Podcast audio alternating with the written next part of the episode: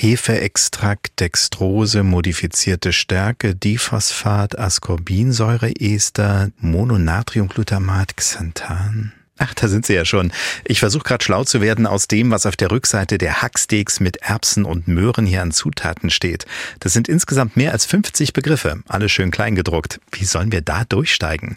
Können wir der Ernährungswirtschaft trauen? Und welche Food-Trends gibt es denn trotz oder vielleicht auch wegen der aktuellen Krisen? Darum soll es diesmal gehen. Schön, dass Sie dabei sind. Dienstags direkt. Ein Podcast von MDR Sachsen. Ich bin Thomas Lopau. Herzlich willkommen zu einer neuen Ausgabe unseres Podcasts. Bevor wir uns in die Diskussion werfen, möchte ich erstmal meiner Frau danken. Die achtet nämlich weit mehr als ich darauf, dass bei uns nur wenige dieser Zusatzstoffe auf dem Teller landen. Frischkochen war schon immer eine gute Idee und bleibt es. Es geht uns aber nicht nur um die Inhaltsstoffe von industriell verarbeiteter Nahrung. Wir wollen besprechen, wie die Ernährungswirtschaft insgesamt und auch speziell in Sachsen aufgestellt ist. Wie wirken sich die Krisen aus? Was bringt die Zukunft? Macht das neue Lieferkettengesetz nur mehr Arbeit oder bringt es auch was Gutes?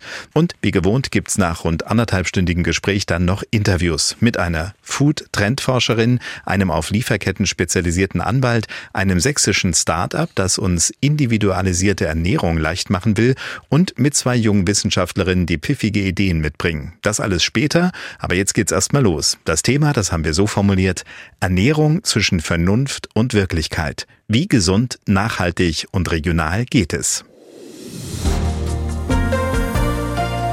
Ich begrüße mal die ersten beiden Gäste, die schon mit mir im Gespräch sind. Das ist die Juniorprofessorin Dr. Jana Markert von der TU Dresden. Dann ist es dieser Fachbereich Ernährungs- und Haushaltswissenschaft. Was da alles dahinter steckt, wird sie uns gleich erklären. Schönen guten Abend. Schönen guten Abend. Und wir haben Dr. Christoph Wiedmer dabei. Er ist Lebensmittelchemiker und er ist Buchautor. Sein Buchhaus heißt Lebensmittel Lügen und das könnte jetzt natürlich ein totales äh, Industriebashing sein, aber es ist, glaube ich, ein bisschen diffiziler. Darüber wird er uns dann auch erklären, was da gelogen ist und ob das eigentlich immer böse Absicht ist oder ob wir vielleicht auch einfach nur Lügen, wenn wir sie so nennen wollen, erkennen müssen. Guten Abend. Äh, man merkt, äh, wir sind wieder unterschiedlich verteilt. Ne? Wir haben also dadurch, dass die Corona-Situation ja noch nicht vorbei ist, wieder unsere verschiedenen Studios hier in Gang gesetzt und Herr Wiedmer ist von zu Hause aus zugeschaltet. Das Zuhause liegt wo, in welcher Gegend der Republik? In der Nähe von München. Alles klar. Ja, die erste Frage, die ich an Sie beide mal stellen würde, wäre, was sagen Sie, wird es eigentlich leichter oder schwerer für uns Verbraucher zu verstehen, was auf dem Teller landet? Also gehen wir da in so eine Richtung, wir sind ja eine aufgeklärte Gesellschaft und glauben das immer und haben digitale Möglichkeiten und können überall alles scannen und gucken und suchen. Ist es wirklich dadurch einfacher geworden, äh, da bewusst zu kaufen, bewusst zu essen oder wird es eigentlich eher noch vielfältiger?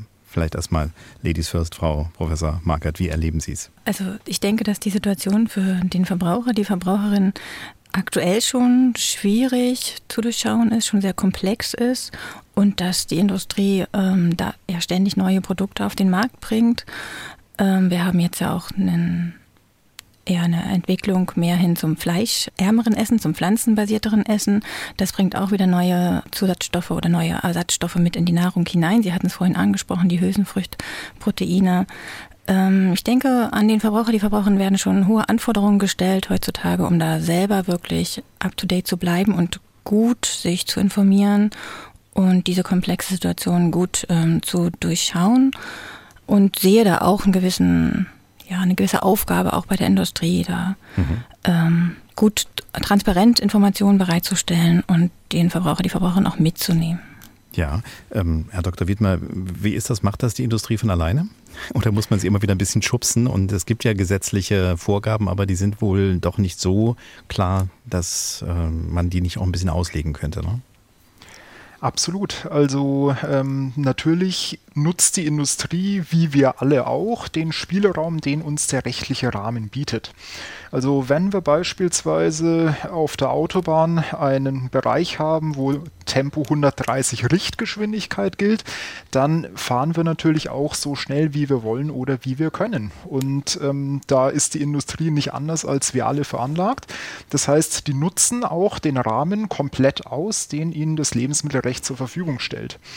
Und die Industrie hat natürlich von rechtlicher Seite keinerlei Verpflichtung, dass sie den Verbraucher überhaupt irgendwie angemessen über gesunde Ernährung informiert, sondern da geht der Gesetzgeber dann natürlich auch davon aus, dass wir alle mündige Verbraucher sind. Also das ist auch etwas, was im Lebensmittelrecht ein zentraler Begriff ist. Der mündige, durchschnittlich informierte Verbraucher, der quasi weiß, was er tut. Also da geht man auch nicht davon aus, dass die Industrie noch irgendwie Aufklärungsarbeit leisten müsste, sondern da wird ganz einfach davon ausgegangen, dass wir als Verbraucher, wenn wir in den Supermarkt gehen, wenn wir ins Restaurant gehen, wenn wir uns sonst irgendwo etwas zu essen kaufen, wissen, was wir tun.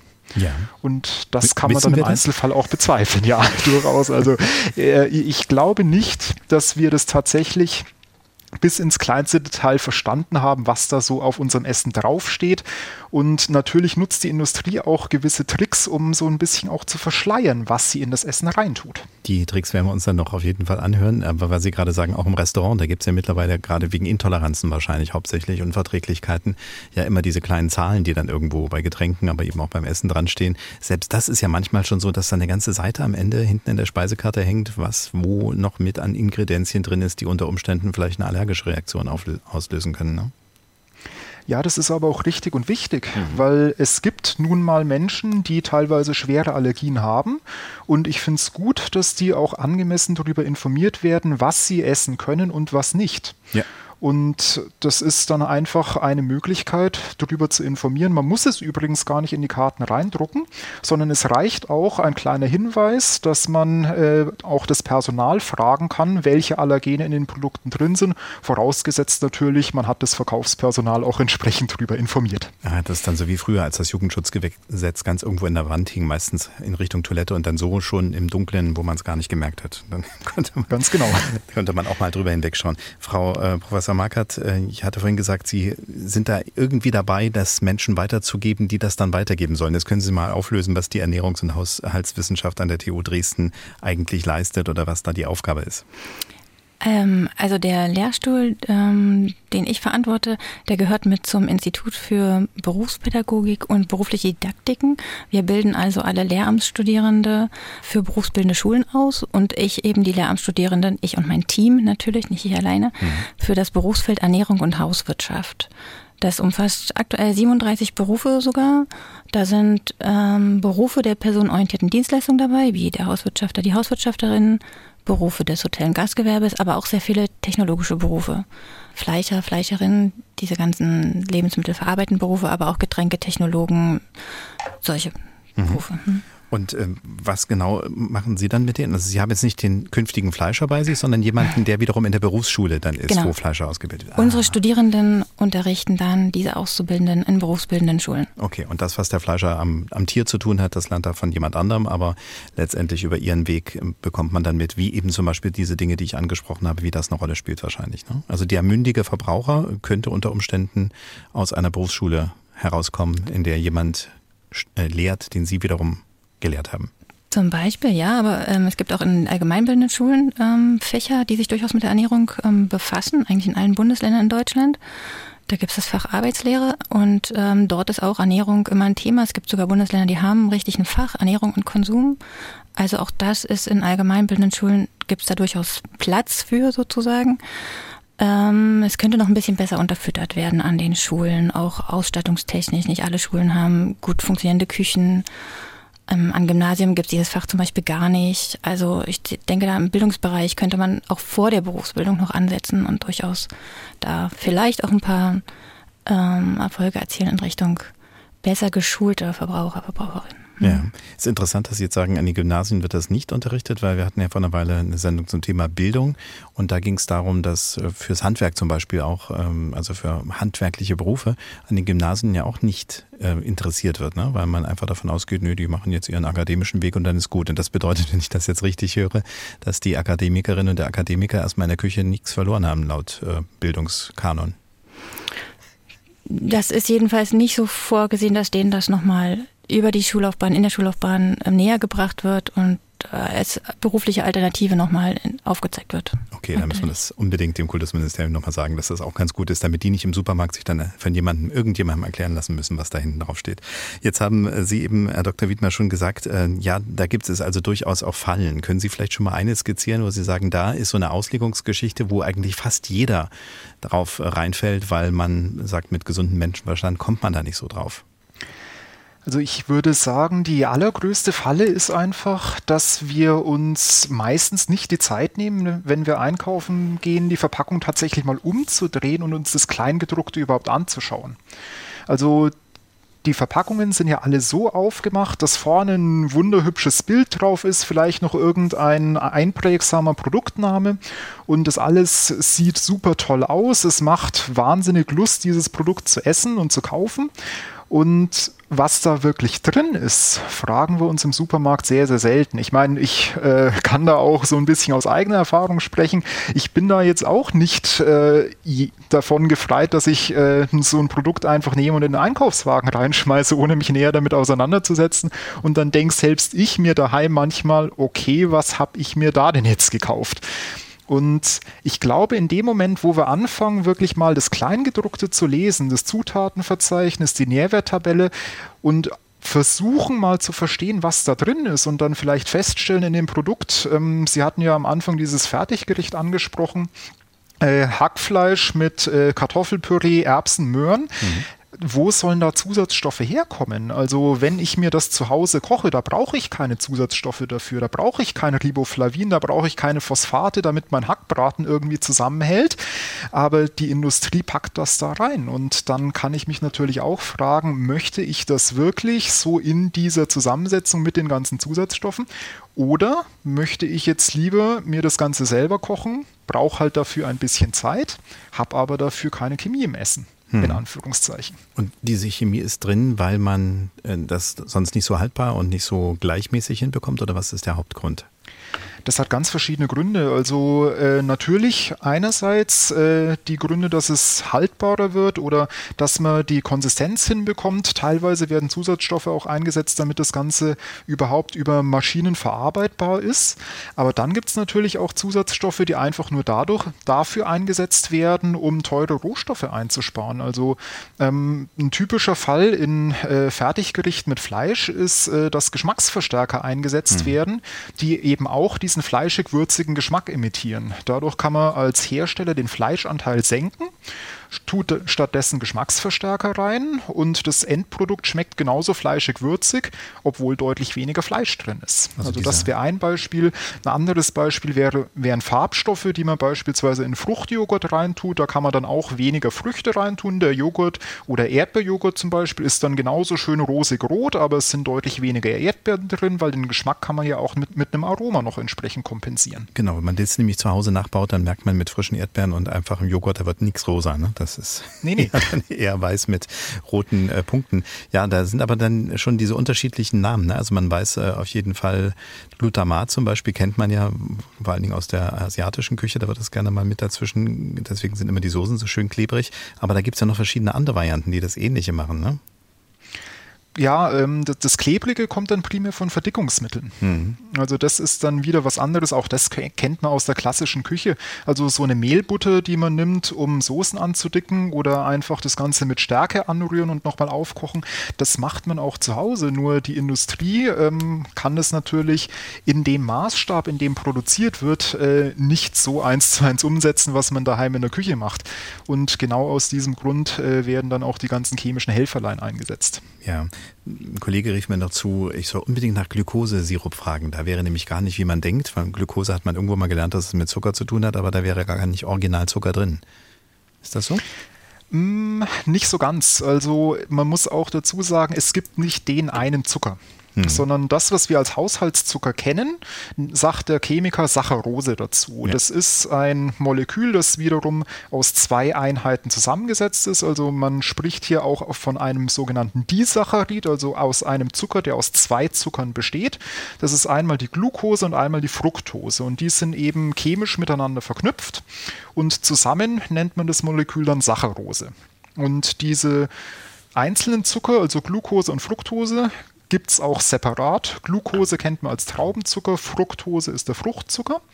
Und ähm, das kann man natürlich äh, auch einzeln in irgendwelche Produkte reinmischen. Mhm. Gerade bei Getränken bietet sich dann natürlich an, dass man nicht irgendwelchen festen kristallinen Zucker da reinrührt und auflöst, sondern da nimmt man dann eher eine flüssige Form wie Glucose-Fructose-Sirup und das lässt sich technologisch natürlich viel besser handeln, wenn man die eine Flüssigkeit mit der anderen mischt. Ja, und in Ihrem Buch Lebensmittellügen habe ich zum Beispiel gelernt, dass man eine Marmelade sehr schön entzuckern kann, indem man einfach drei verschiedene Zucker reinführt und die dann auf der Zutatenliste eben nicht mehr an der ersten Stelle stehen, was ja auch mal spannend ist.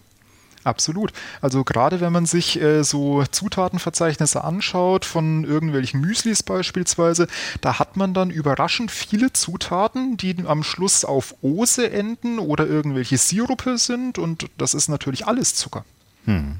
Äh, Frage an äh, Frau Professor Markert. Ist das etwas, wenn Sie mit Ihren äh, Studierenden dann ins Gespräch kommen, wo die überrascht sind oder ist das eigentlich eher bekannt und die kommen schon sehr aufgeklärt? Wie erleben Sie das, wenn Sie sie das erste Mal im Hörsaal haben? Das ist sehr unterschiedlich. Also wir haben ja auch Studierende, die direkt zum Beispiel vom Abitur kommen. Wir haben Studierende, die schon mit einer Berufsausbildung bei uns ankommen. Also die haben schon Kochköchin gelernt oder einen anderen Beruf aus dem Berufsfeld und wollen dann ähm, das Lehramt noch mit ähm, dazu ähm, jetzt studieren. Und die haben dann natürlich auch unterschiedliches Vorwissen, aber generell ähm, ist es jetzt nicht so, dass das die Lebensmittelchemikerinnen per se seien. Also die kennen sich jetzt in diesen ganz molekularen Zusammenhängen auch nicht immer so aus, haben aber oft ein sehr gutes, ähm, schon so ein berufspraktisches Herangehen auf jeden Fall. Also kennen so Tätigkeitsabläufe und so, was ja auch sehr wichtig ist später im eigenen Unterricht. Klar. Und ich habe jetzt auf jeden Fall also gelernt, dass der Lebensmittelchemiker nicht wie in meinem Kopf äh, mit dem weißen Kittel in den Supermarkt geht, dann erstmal die Pipette rausholt, irgendwas testet, bevor es in den Korb wirft, sondern sie sind dann auch nicht gefeit, doch einfach mal einen Lustkauf zu machen, der dann hinterher sich beim Kleingedruckten plötzlich als falsch erweist. Ne, Herr Wiedler? Nee, nee, am Ende des Tages sind wir alle nur Menschen. Und auch wenn ich gern mal das Chemielabor mit in den Supermarkt nehmen würde, ich glaube, äh, da wäre dann auch die Drogenfahndung ein bisschen hellhörig, wenn ich jetzt plötzlich anfangen würde und mir als Privatperson diverse Chemikalien bestelle. Also wenn ich einkaufen gehe, dann muss ich mich natürlich auch darauf verlassen, dass das, was im Supermarkt steht, alles seine Ordnung hat. Auch wenn ich natürlich weiß, worauf ich achten kann. Und gerade auch, wenn ich mich frage, das ist jetzt aber ein sehr interessantes Produkt, was ist da eigentlich drin, dann gucke ich natürlich auch auf die Verpackung und schaue mal, was da steht. Also, wie wir es alle eigentlich machen sollten. Unsere Gesprächsrunde am Dienstagabend. Ernährung zwischen Vernunft und Wirklichkeit. Wie gesund, wie nachhaltig, wie regional geht es eigentlich? Und wir haben jetzt schon ein bisschen so über die Rolle des aufgeklärten Verbrauchers im weitesten Sinne gesprochen, indem wir sagen, ja, vieles ähm, kann man ja eigentlich herauskriegen. Und äh, Dr. Wiedmer als ähm, Lebensmittelchemiker auf der einen Seite, aber auch als Buchautor mit einem Ratgeber, wenn man so will, oder? Lebensmittellügen, kann man den als Ratgeber bezeichnen? Oder sagen Sie dann, ah, vollkommen falsches Genre?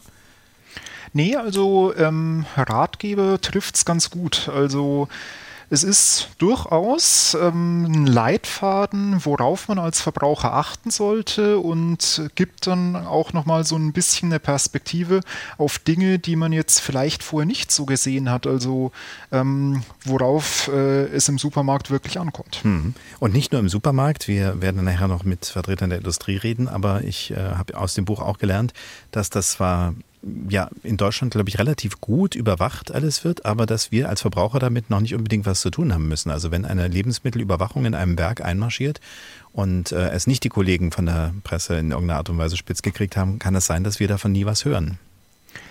Absolut. Also die Lebensmittelüberwachung funktioniert im Prinzip genauso wie das Finanzamt. Wenn irgendwas nicht passt, dann kriegt der Betroffene eins auf die Finger. Aber genauso, wenn es jetzt nicht irgendein großer Prominenter ist, der da einen massiven Steuer, eine massive Steuerhinterziehung begangen hat, dann landet das selten in der Öffentlichkeit. Und äh, bei einem Lebensmittelunternehmen ist es genauso. Wenn es da dreckig ist in der Küche, dann kann es durchaus mal sein, dass der Betrieb kurzzeitig gesperrt wird oder dass der Unternehmer danach ein Bußgeldbescheid kriegt, aber das findet seinen Weg nicht in die Öffentlichkeit, sondern das sind einfach Behördeninterner, die mit der Öffentlichkeit grundsätzlich nicht geteilt werden. Mhm. Und wenn man es ähm, jetzt mal so pauschal betrachtet, natürlich, wir hören immer wieder, wenn ein Lebensmittelskandal ist, also sprich, wenn es mal wirklich schief gegangen ist und wenn dann auch Fahrlässigkeit oder vielleicht auch manchmal Profitgier mit reinspielt, dann ist es natürlich besonders äh, bitter und auch ein besonders großes Thema. Aber einfach mal pauschal betrachtet, haben Sie ein gutes Gefühl für die deutsche Industrie, dass Sie sagen, eigentlich läuft hier das meiste sehr, sehr gut? Das ah, ist eine sehr gute schweres Frage. Schweres Einatmen ist immer schon ein schlechtes Zeichen. ja, also ähm, ich habe allein mit dem Begriff die deutsche Industrie habe ich ein Problem, ja. weil ähm, wir haben ja ein unglaublich breites Spektrum an Lebensmittelunternehmern. Das äh, kann einerseits so der kleine Imbiss sein, wo es dann vielleicht eher mal nicht ganz so sauber zugeht oder ähm, auch dann auf der anderen Seite der Großkonzern, wo es in der Fabrik eigentlich fast schon steril ist, weil die ganz genau wissen, in dem Moment, wo sie irgendeine Form von Verunreinigung in ihr Endprodukt reinkriegen, müssen sie mehrere Tonnen zurückrufen, was einen Millionenschaden ausmacht, plus der Imageverlust in der Öffentlichkeit. Also da haben wir auch, was die Unternehmen angeht, die da beteiligt sind, ein unglaublich breites Spektrum, dass es mir wirklich schwerfällt, da irgendeine Form von pauschalem Urteil zu fällen. Ja, ich ich hatte jetzt nicht so sehr die, ähm, den Imbiss oder auch vielleicht nicht die Gastronomie direkt im Blick, sondern eher so die Erzeuger von den Dingen, die wir dann im Supermarktregal finden. Also auf der Gebäckebene, der Fleischebene, der äh, Gemüselieferanten oder dann eben derjenigen, die etwas zusammenbauen daraus. Ne? Also wo man dann eben einen Mousse oder einen, einen Saft oder sowas in der Richtung hat. Also sprich die industrielle Fertigung von Nahrung. Das hatte ich mhm. mehr so im Blick.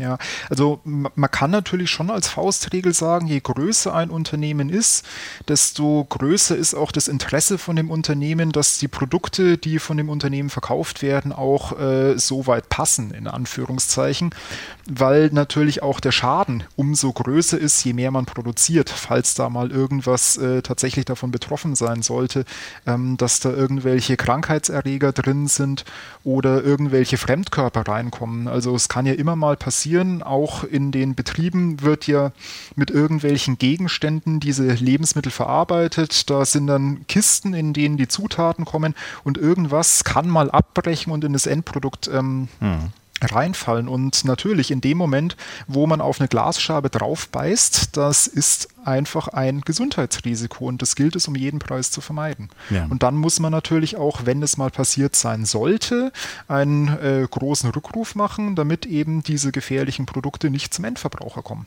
Ja. Welche Rolle spielt das in der Ausbildung, äh, Frau Professor Markert, diese, dieses ganze große Thema Lebensmittelsicherheit im weitesten Sinne und Überwachung? Also Lebensmittelsicherheit an sich spielt schon ein sehr großes Thema. Wir haben in allen ähm, Betrieben ja auch das HCTP-Konzept, wo wirklich geguckt wird, was sind hier neuralgische Punkte, wo könnte es irgendwie ähm, zu kritischen, ja, zu Einträgen in das Lebensmittel kommen, wo gibt es hier Qualitäts- und Hygiene ähm, Punkte, die, wo die Kette irgendwie gefährdet sein könnte. Das ist auf jeden Fall Teil ähm, also im Studium wird es auch mit behandelt, aber es ist auch immer Teil der Berufsausbildung auf jeden Fall. Und ähm, auch so sensorische Kontrollen zum Beispiel gehören auch in jedem Beruf, in jedem lebensmittelfertigenden Beruf mit dazu, ähm, dass da die ähm, Berufstätigen da in der Lage sind, diese selber durchzuführen. Das ist auch ein Thema. Und ansonsten, wie Dr. Wiedmer jetzt gerade schon gesagt hat, da sind dann sehr große Ketten am Lauf. Je größer das Werk ist, umso länger ist da ähm, auch die technologische Strecke, die natürlich strengstens überwacht wird, aber wo es immer mal wieder auch ähm, zu solchen Ereignissen kommen kann. Und das, wir haben das ja auch ständig, irgendwelche Rückrufe. Es gibt ja hier ähm, den Verband der Lebensmittelkontrolleure, die, wo regelmäßig auf der Website dann auch ähm, Rückrufe bestimmter Firmen von bestimmten Paletten irgendwie ähm, gepostet sind und wo man sich als Verbraucher, Verbraucherin dann auch ähm, informieren kann, weil nicht eben alles, wie schon gesagt wurde, auch immer den Weg in die Medien findet und man dann nicht immer ähm, durch die Medien gewarnt wird, sondern da auch so eine gewisse, ja, vielleicht Informationspflicht als Verbraucher, Verbraucherin mhm. so ein bisschen besteht, obwohl diese Plattform kennt auch wiederum nicht jeder, ne? Also selber, aber auch dann beim Konsum, man kann ja auch vorsichtig mit dem Produkt dann umgehen und äh, manche Sachen werden ja auch erst im Haushalt selber entdeckt und dann kann man die Lebensmittel wieder entweder zum Erzeuger zurückbringen, wieder zurückschicken oder auch beim Verbraucher, äh, bei der Verbraucherzentrale mit abgeben, die sich dann auch teilweise um solche Dinge noch kümmern, das aufzuklären. Ja. Es gibt ja in Sachsen Verbraucherportal Sachsen direkt im Internet also auch so eine Art Bündelung, ne, wo man die Dinge, die, die zumindest Sachsen betreffen, dann eben wiederfindet. Ja, wobei es gibt auch noch das Portal lebensmittelwarnung.de, also das ist das offizielle Portal vom Bund und den Bundesländern gemeinsam. Da sind dann auch alle Warnungen und man kann dann auch das äh, einzelne Bundesland auswählen. Und was ich auch äh, sehr wichtig finde, wenn man immer regelmäßig in die gleichen Geschäfte geht, also immer in den gleichen Supermarkt, dass man sich da mal anschaut, wo die Rückrufe aushängen. Denn wenn irgendein Produkt zurückgerufen wurde, was in diesem Laden verkauft wurde, dann muss der Laden drüber informieren. Und mhm. das geschieht auf unterschiedlichste Arten. Ähm, bei manchen ist es so, da wird im Eingangsbereich mit riesengroßen Plakaten darüber informiert, dass gerade ein Rückruf stattfindet. Bei anderen ist es so, es ist dann so ein kleiner Zettel, der irgendwo am schwarzen Brett hängt. Und wenn man weiß, wo die Rückrufe hängen, dann kann man da auch regelmäßig dran vorbeigehen und einen Blick drauf werfen. Vielleicht ist tatsächlich mal ein Produkt dabei, das man tatsächlich gerade zu Hause hat. Das ist ein guter Hinweis, dass man da einfach vielleicht auch mal fragen geht. Aber bitte dabei nicht in die Hinterzimmer laufen und sagen, Sie haben hier ein schwarzes Brett, habe ich im Radio gehört. Zeigen Sie mal her und dann hat man den Dienstplan äh, dann vielleicht erwischt. Gut. Nee, nee, das muss öffentlich sein. Ja, ja, ist richtig. Aber manchmal ist es ja so, ne? man denkt da, oh, hier geht gerade das Rolltor auf, da gehe ich mal dahinter und dann bin ich da. Diese ähm, Überwachung, die wir vorhin schon mal angesprochen hatten, die Lebensmittelüberwacher, die ich es jetzt einfach nenne, das ist, äh, wer eigentlich konkret? Gibt es da unterschiedliche pro Branche oder wie ist das geregelt? Nee, also die Lebensmittelüberwacher, das ist einheitlich geregelt. Also die müssen auch eine bundesweit einheitlich geregelte Qualifikation haben. Das sind immer Handwerksmeister oder Techniker, also ähm, beispielsweise Küchenmeister, Konditormeister, Bäckermeister, Brauermeister, Metzgermeister. Und wer diesen Meisterabschluss hat, kann dann darauf aufbauend noch eine Qualifikation ähm, erwerben zum Lebensmittelkontrolleur. Das ist dann auch nochmal in jedem Bundesland unterschiedlich geregelt, ähm, wie die Ausbildung dann genau läuft.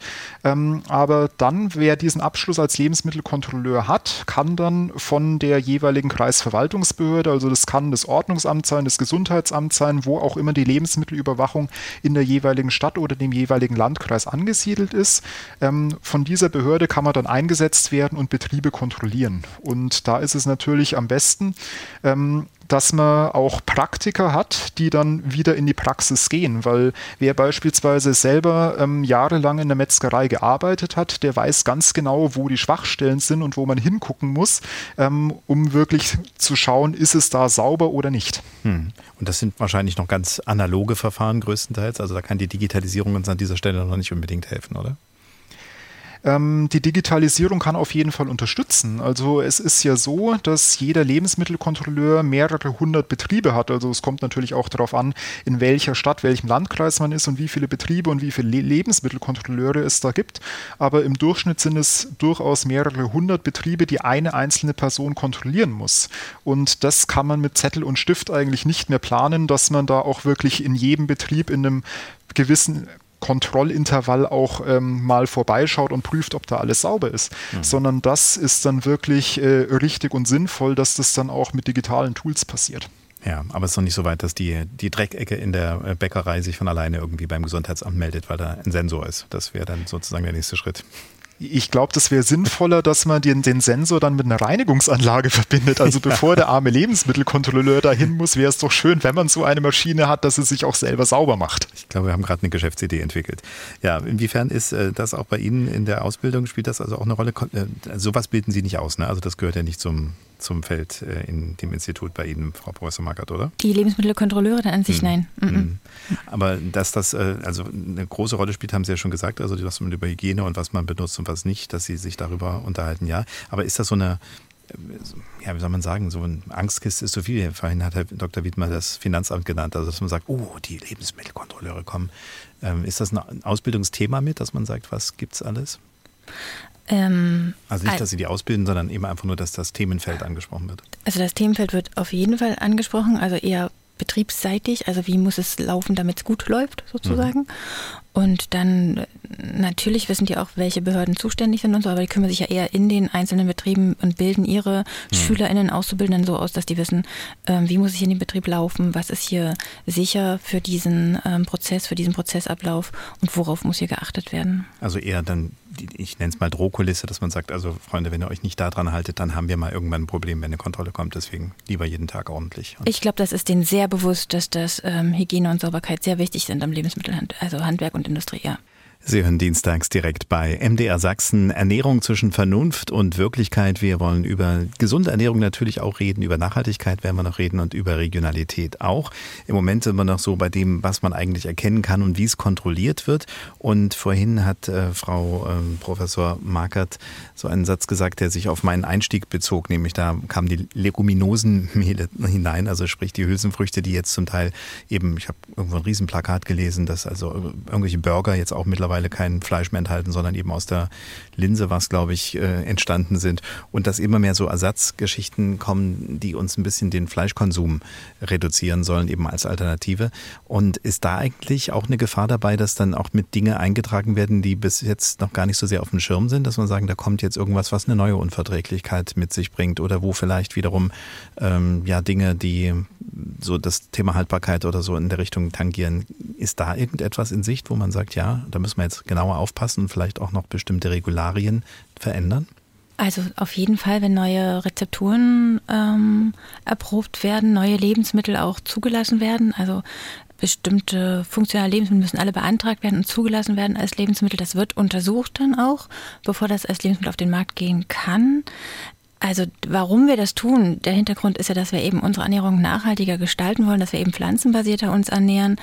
Warum wir ähm, so viel tierisches, also Fleisch oder auch anderes tierisches Protein zu uns nehmen, hat einfach damit zu tun, dass wir dieses Eiweiß, was da drin ist, sehr gut für unseren Körper benutzen können, um darauf so körpereigenes Eiweiß aufzubauen. Das hat mit den kleinsten Bausteinen sozusagen zu tun, die im Eiweißen drin sind.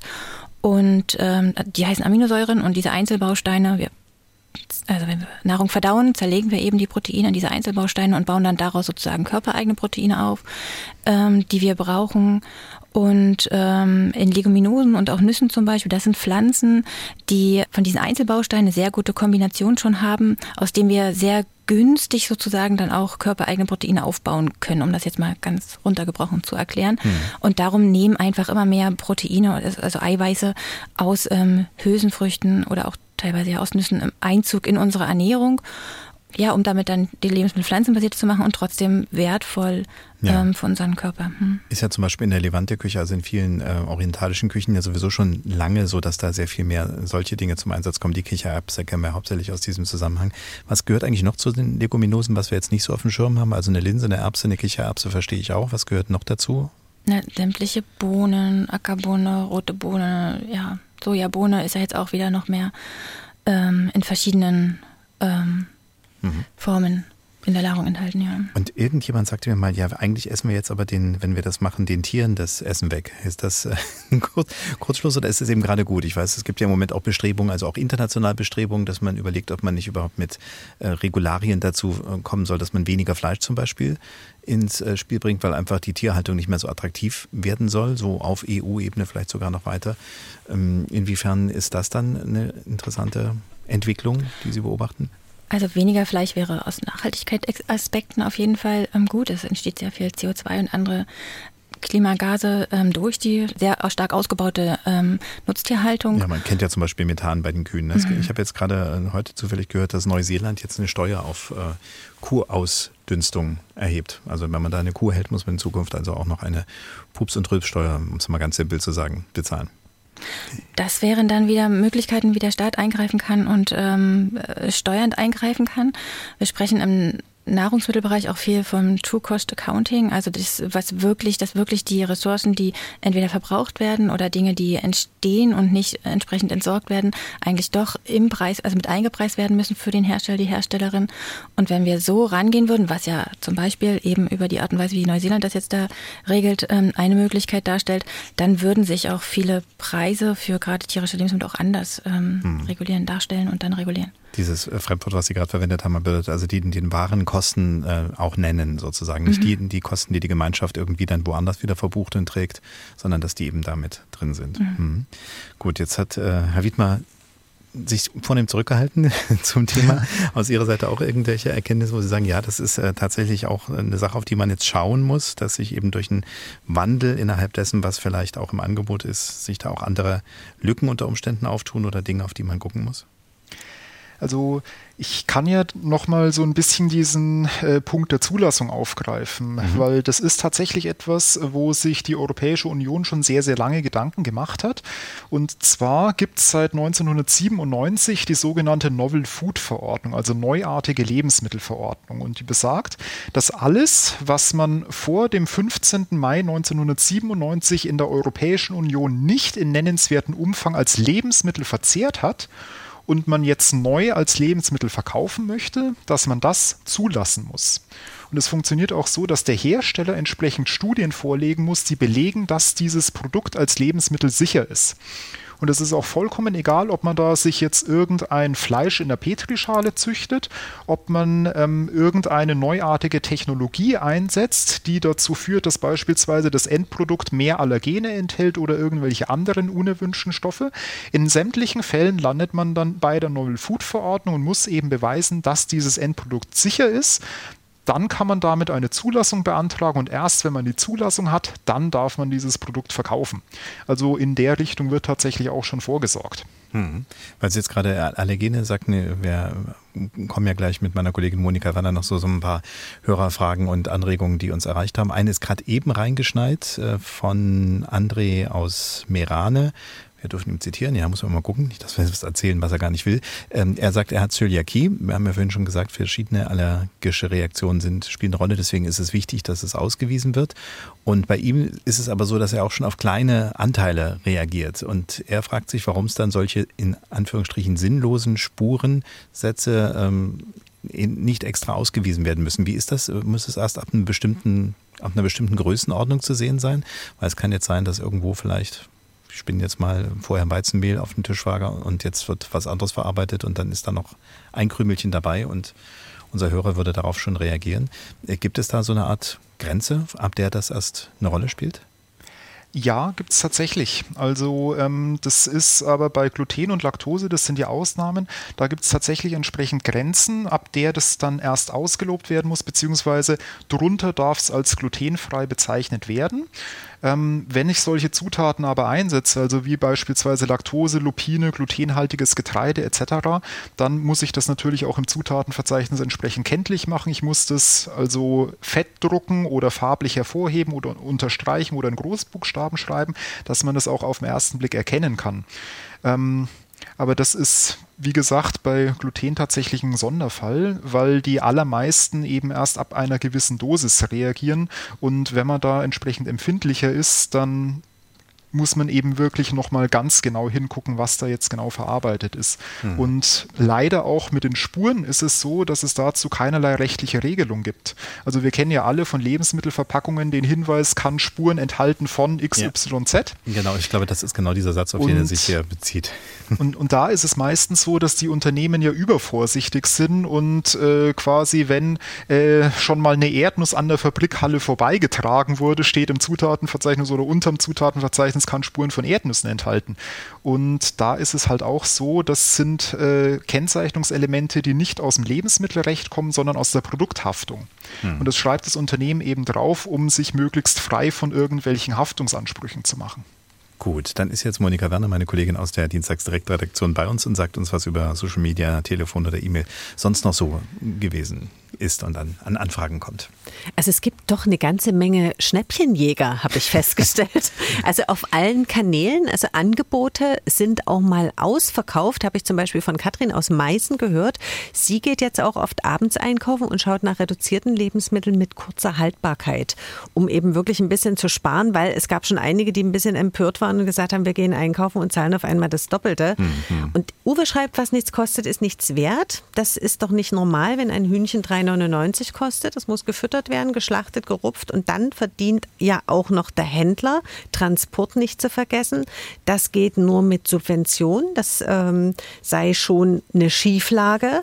Und äh, da kam auch einige Stimmen, die gesagt haben, dass sie jetzt die Lebensmittel anders werten. Also wenn ein Brot halt vier, fünf Euro kostet, dann wird es mehr genossen und eben auch in den Kühlschrank gelegt, dass es nicht verschimmelt. Also das ähm, hm. kam auch, dass die Leute jetzt wieder zurückdenken, okay, wir machen halt dann, wenn Kartoffeln übrig sind, noch Bratkartoffeln draus oder ähm, nutzen die Nahrungsmittel weiter, so wie wir es eigentlich auch früher gemacht haben. Kurze Frage an den Lebensmittelchemiker. Brot in den Kühlschrank, gute Idee, Herr Wittmer, oder eher nicht?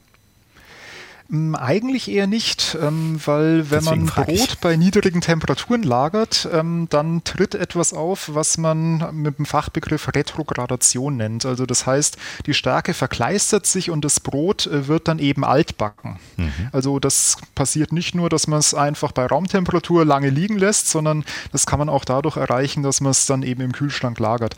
Kann man dadurch aber auch wieder ein Stück weit rückgängig machen, indem man es äh, dann nochmal kurz warm macht. Also beispielsweise in den Toast Toaster gibt oder nochmal in den Ofen legt. Also, also wir, wir, lernen was, wir sagen in Zukunft nicht, das Brot ist altbacken, sondern es ist retro gradiert, richtig? Oder wie heißt dann ist das Verb dafür? Und ich glaube, hier ging es auch ums Schimmeln. Also, ja. dass das eben nicht schimmelt, wenn man es draußen liegen lässt. Okay, mhm. ein gutes. Ähm, dann lieber klunschig und nochmal aufgebacken. Genau, also ja, genau. Aber das, das stimmt schon. Das wird dann schneller als altbacken. Das mhm. stimmt. Thema Fleisch, da kam ein Hinweis, diese Haltungsform 1 bis 4, das wäre Augenwischerei.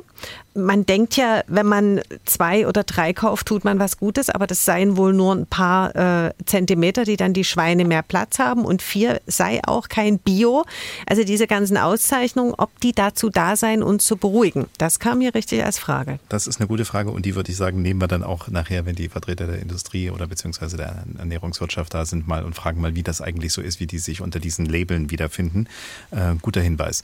Sie hören dienstags direkt bei MDR Sachsen unsere Gesprächssendung immer Dienstagabend. Heute geht es uns um die Ernährung. Ernährung zwischen Vernunft und Wirklichkeit haben wir es überschrieben. Wie gesund, nachhaltig und regional geht es und die unterschiedlichen Akteure, die da beteiligt sind. Wir haben jetzt viel die Verbraucherseite uns äh, angehört und angeschaut, zusammen mit Juniorprofessorin Dr. Jana Markert von der TU Dresden, die dort im vereinfacht gesagt Berufsschullehrerin und Lehrer ausbildet und Dr. Christoph Wiedmer, der von Haus aus Lebensmittelchemiker ist und Autor eines Buches Lebensmittellügen, der sich sehr gut auskennt und weiß, ähm, ja, wie, wie, man vielleicht auch bestimmte Spielräume, die man hat, äh, unter Umständen benutzt werden, um vielleicht Verbraucher nicht sofort mit der Nase auf etwas zu stupsen, was aber, wenn man genauer hinschaut, dann zu sehen ist. Und wir sind jetzt mehr in der Runde.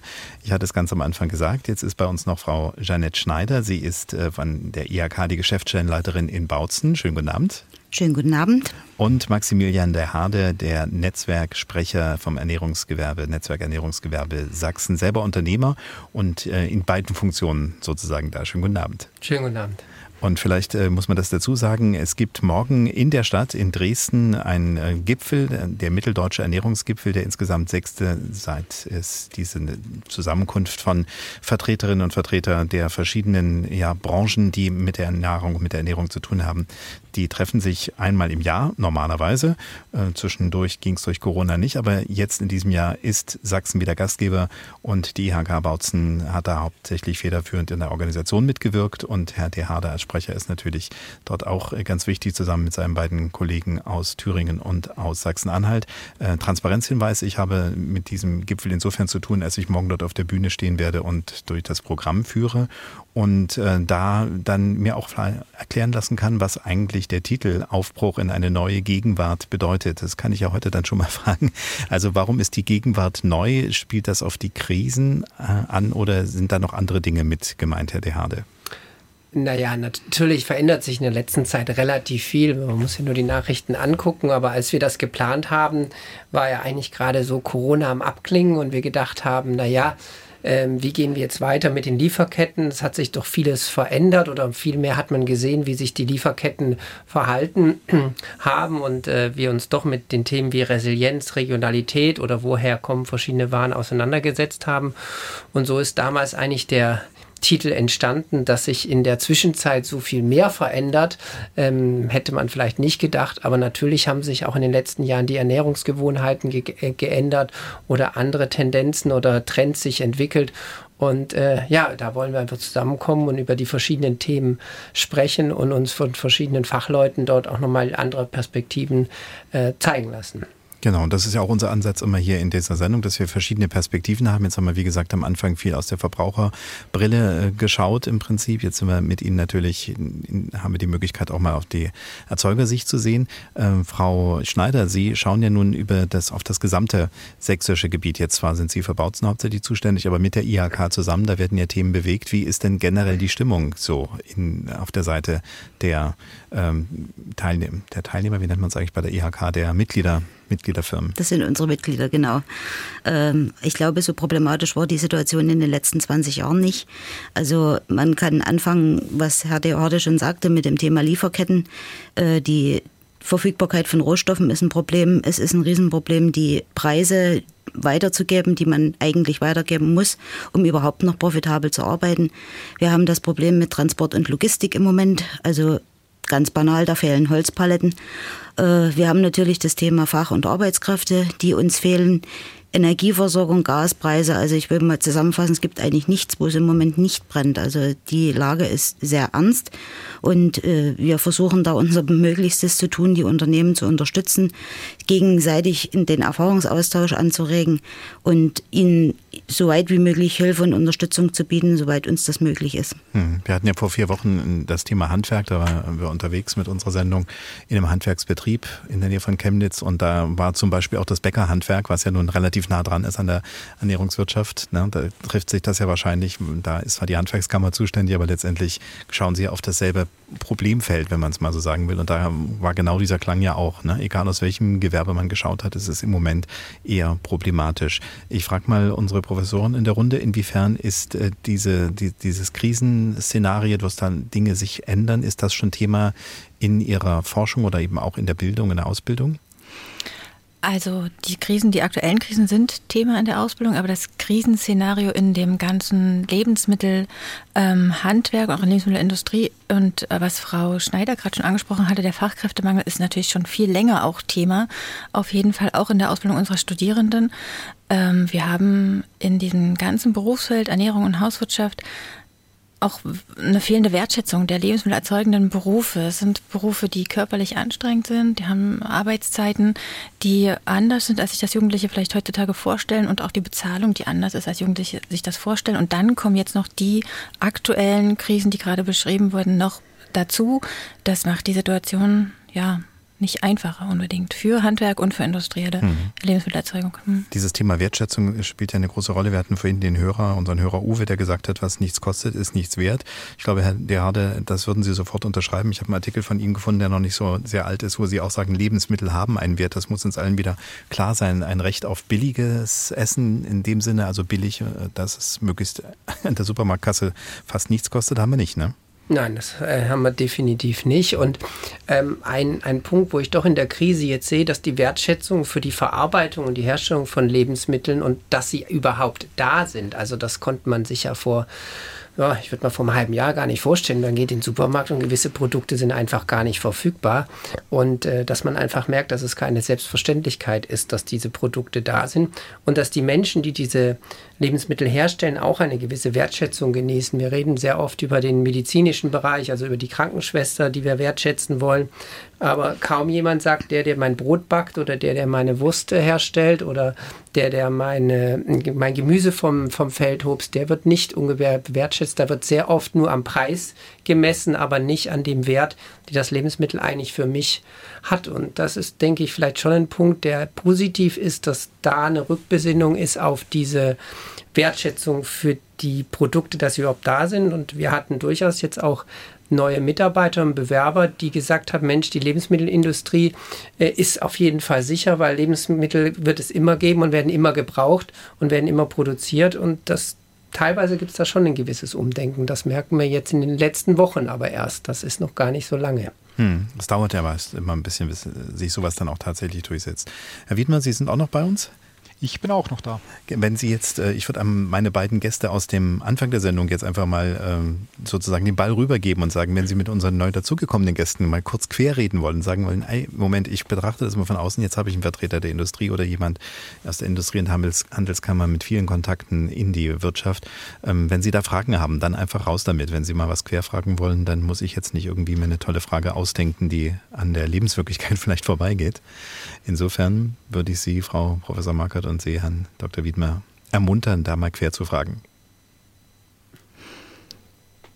Keine, keine würde ich Doch, gleich ja. mal an die Frau, Frau Schneider auch nochmal, also was sie vielleicht auch für eine Idee hätte, um vielleicht diese Wertschätzung ähm, von lebensmittelerzeugenden Berufen nochmal auch aus Sicht der IHK zu stärken. Da sind Sie ja bestimmt auch schon dran, was da aktuell ähm, ja, Sie als äh, Tätigkeitsfelder sehen. Das ist ein, ein ganz wichtiger Punkt, den wir auch sehr intensiv beackern. Das ist das Thema Berufsorientierung, wo wir auch in, in der Region, also äh, sprich im Landkreis Bautzen, zahlreiche Veranstaltungen anbieten, weil wir sind einfach der Meinung, wenn 50 Prozent der Absolventen studieren, dann ist das einfach zu viel. Wir brauchen auch Arbeitskräfte, die eine duale Berufsausbildung machen und die vorzugsweise in der Industrie gerne auch im Handwerk natürlich, aber zumindestens was, was eine gewisse Wertschöpfung produziert. Und das ist zurzeit sehr schwierig mit den jungen Leuten.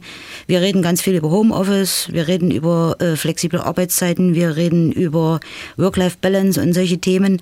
Es ist schwierig, äh, in den Industriebetrieb kann man nun mal kein Homeoffice machen. Das geht einfach nicht. Und deshalb orientiere ich eigentlich immer drauf, denkt bitte auch dran, was, was äh, Werte schafft, das ist eigentlich das, wovon wir am Ende leben. Deshalb äh, versuchen wir wirklich mit, beim Thema Berufsorientierung die Jugendlichen sehr zeitig in der neunten und der achten Klasse schon ranzuführen an duale Ausbildung, damit man einfach auch ein Stück weit sieht, das ist auch eine, eine sinnvolle Ausbildung. Man ist auch ein bisschen schneller fertig als mit einem oder mit drei abgebrochenen Studiengängen. Und ja, man kann sich ja dort auch weiterentwickeln. Dort gibt es ja auch Möglichkeiten der Qualifizierung. Also das ist das Thema, was wir da wirklich ganz intensiv beackern. Hm.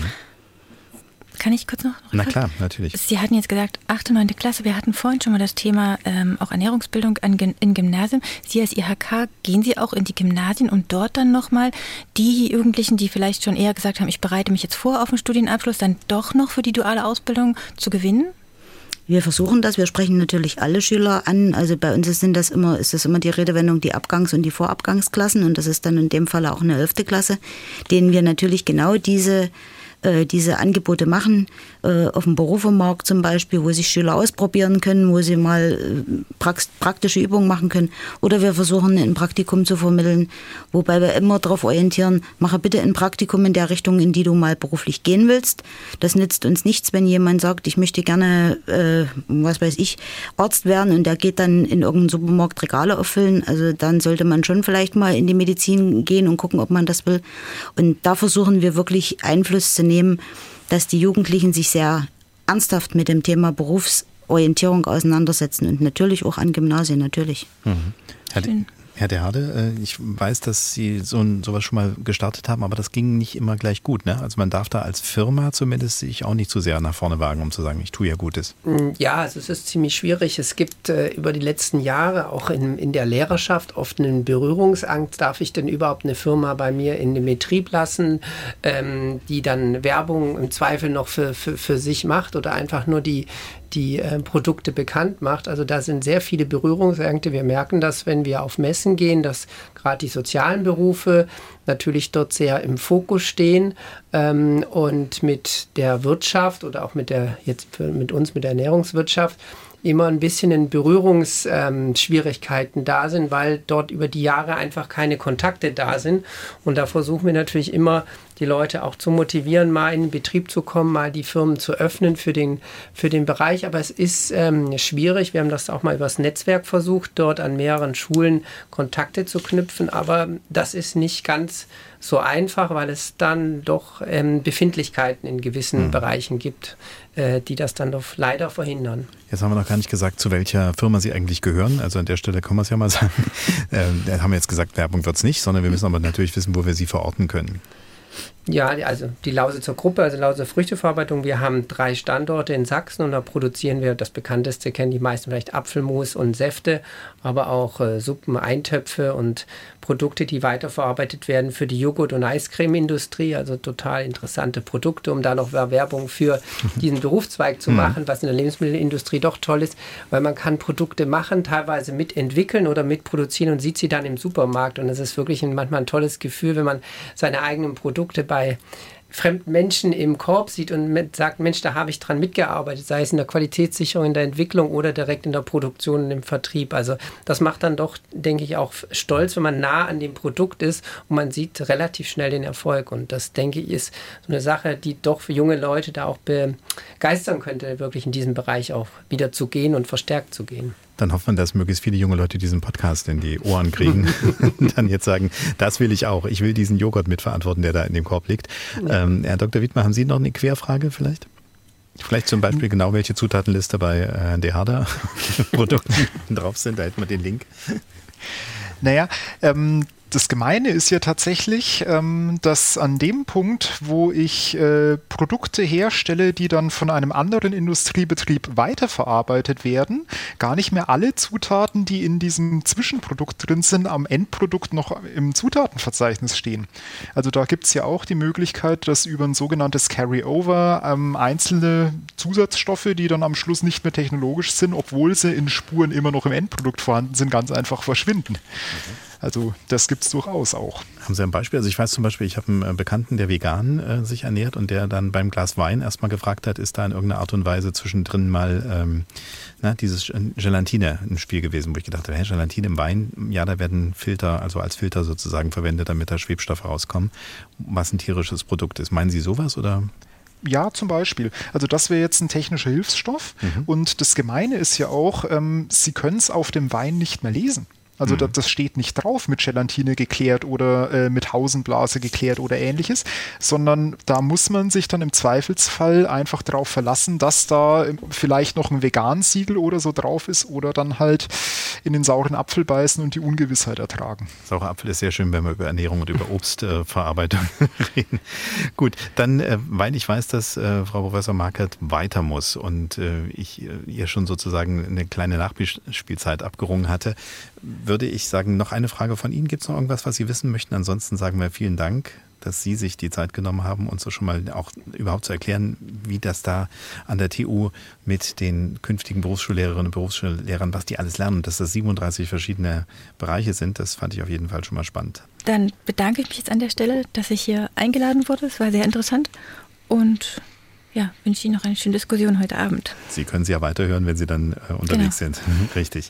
Sie hören dienstags direkt bei MDR Sachsen Ernährung zwischen Vernunft und Wirklichkeit. Wie gesund, nachhaltig und regional geht es eigentlich? Und da haben wir schon zwei wichtige Stichworte, eigentlich drei. Wenn wir jetzt äh, mit dem Vertreter der Lausitzer Früchteverarbeitung, Sie sind der Juniorchef, kann man das so sagen, Herr Deharde? ja, das, das ist so. Genau. genau. Das heißt, der Vater sagt immer noch, ich, ich bleibe noch auf dem Chefsessel und Du gehst raus und campst für uns. Ja, so in etwa, genau.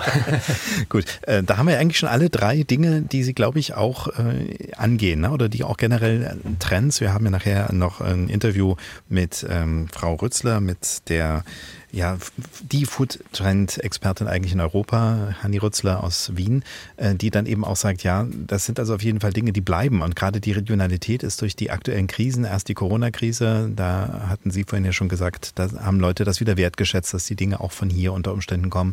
Und äh, selbst also auch jetzt die Krise, die über den Ukraine-Krieg letztendlich, über die verschiedenen Effekte, die da noch eine Rolle spielen, mit bei uns ankommt. Auch da ist Regionalität wieder ein wichtiges Thema. Wie sind die anderen Aspekte Nachhaltigkeit und Gesundheit? Wie, wie kommt das bei Ihnen in der Firma zusammen? Natürlich ist das Thema Nachhaltigkeit ähm, immer schon ein Thema bei uns gewesen in allen Bereichen. Also es ist in der Energie, Energieproduktion oder auch in der Rohwarenherstellung immer wichtige Punkte da ein Auge mit drauf zu haben, obwohl ich immer sage, das Wichtigste, was unsere Aufgabe ist, ist gesunde, ähm, qualitativ hochwertige Lebensmittel herzustellen. Und die Punkte Nachhaltigkeit und Regionalität, die kommen in dem Sinne immer für die einzelnen ähm, Bereiche hinzu. Na, also das Wichtigste ist die, die Qualität bei uns und die anderen Punkte kommen dann in den anderen Bereichen dazu. Hm. Und inwiefern äh, beißt sich sowas vielleicht auch mal, dass man sagt, regional haben wir zwar Anbieter von XY, aber es gibt letztendlich noch einen qualitativ besseren, der eben dann von weiter her gekarrt werden muss.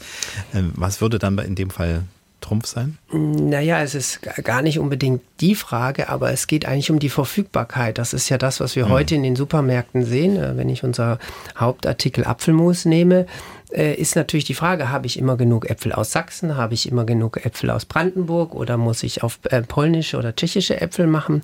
Und da kommen wir manchmal schon mit unserer Deklaration in Schwierigkeiten, wenn ich draufschreibe aus sächsischen Äpfeln und das drei Jahre mache und im vierten Jahr haben wir leider eine schlechte Ernte äh, und ich muss aus Polen oder aus anderen Regionen Äpfel nehmen, dann bin ich schon wieder in dem Thema, ich habe es ja drei Jahre gemacht, bin ich schon wieder im Bereich der Verbrauchertäuschung. Das ist immer ganz schwierig mhm. und dadurch wird das oft gar nicht mehr draufgeschrieben, weil ich immer ähm, in eine Situation komme, wo ich dann Dinge sage, die ich nicht zu jedem Zeitpunkt, in jeder Jahreszeit durchhalten kann, außer ich sage, okay, es gibt das Produkt jetzt eine gewisse Zeit nicht. Und das sind doch manchmal ganz schön hohe Herausforderungen, wenn man das Thema Regionalität durchhalten will muss man mit dem Thema Verfügbarkeit einfach rechnen und das können sich manche Firmen nicht leisten. Auf der anderen Seite sind auch viele Verbraucher gar nicht gewohnt oder können das akzeptieren, dass es manche Produkte zu manchen Jahreszeiten einfach auch gar nicht gibt. Und dann kommen solche Begrifflichkeiten raus, die das so ein bisschen verschleiern. Man könnte ja draufschreiben, bekannt für seine sächsischen Äpfel.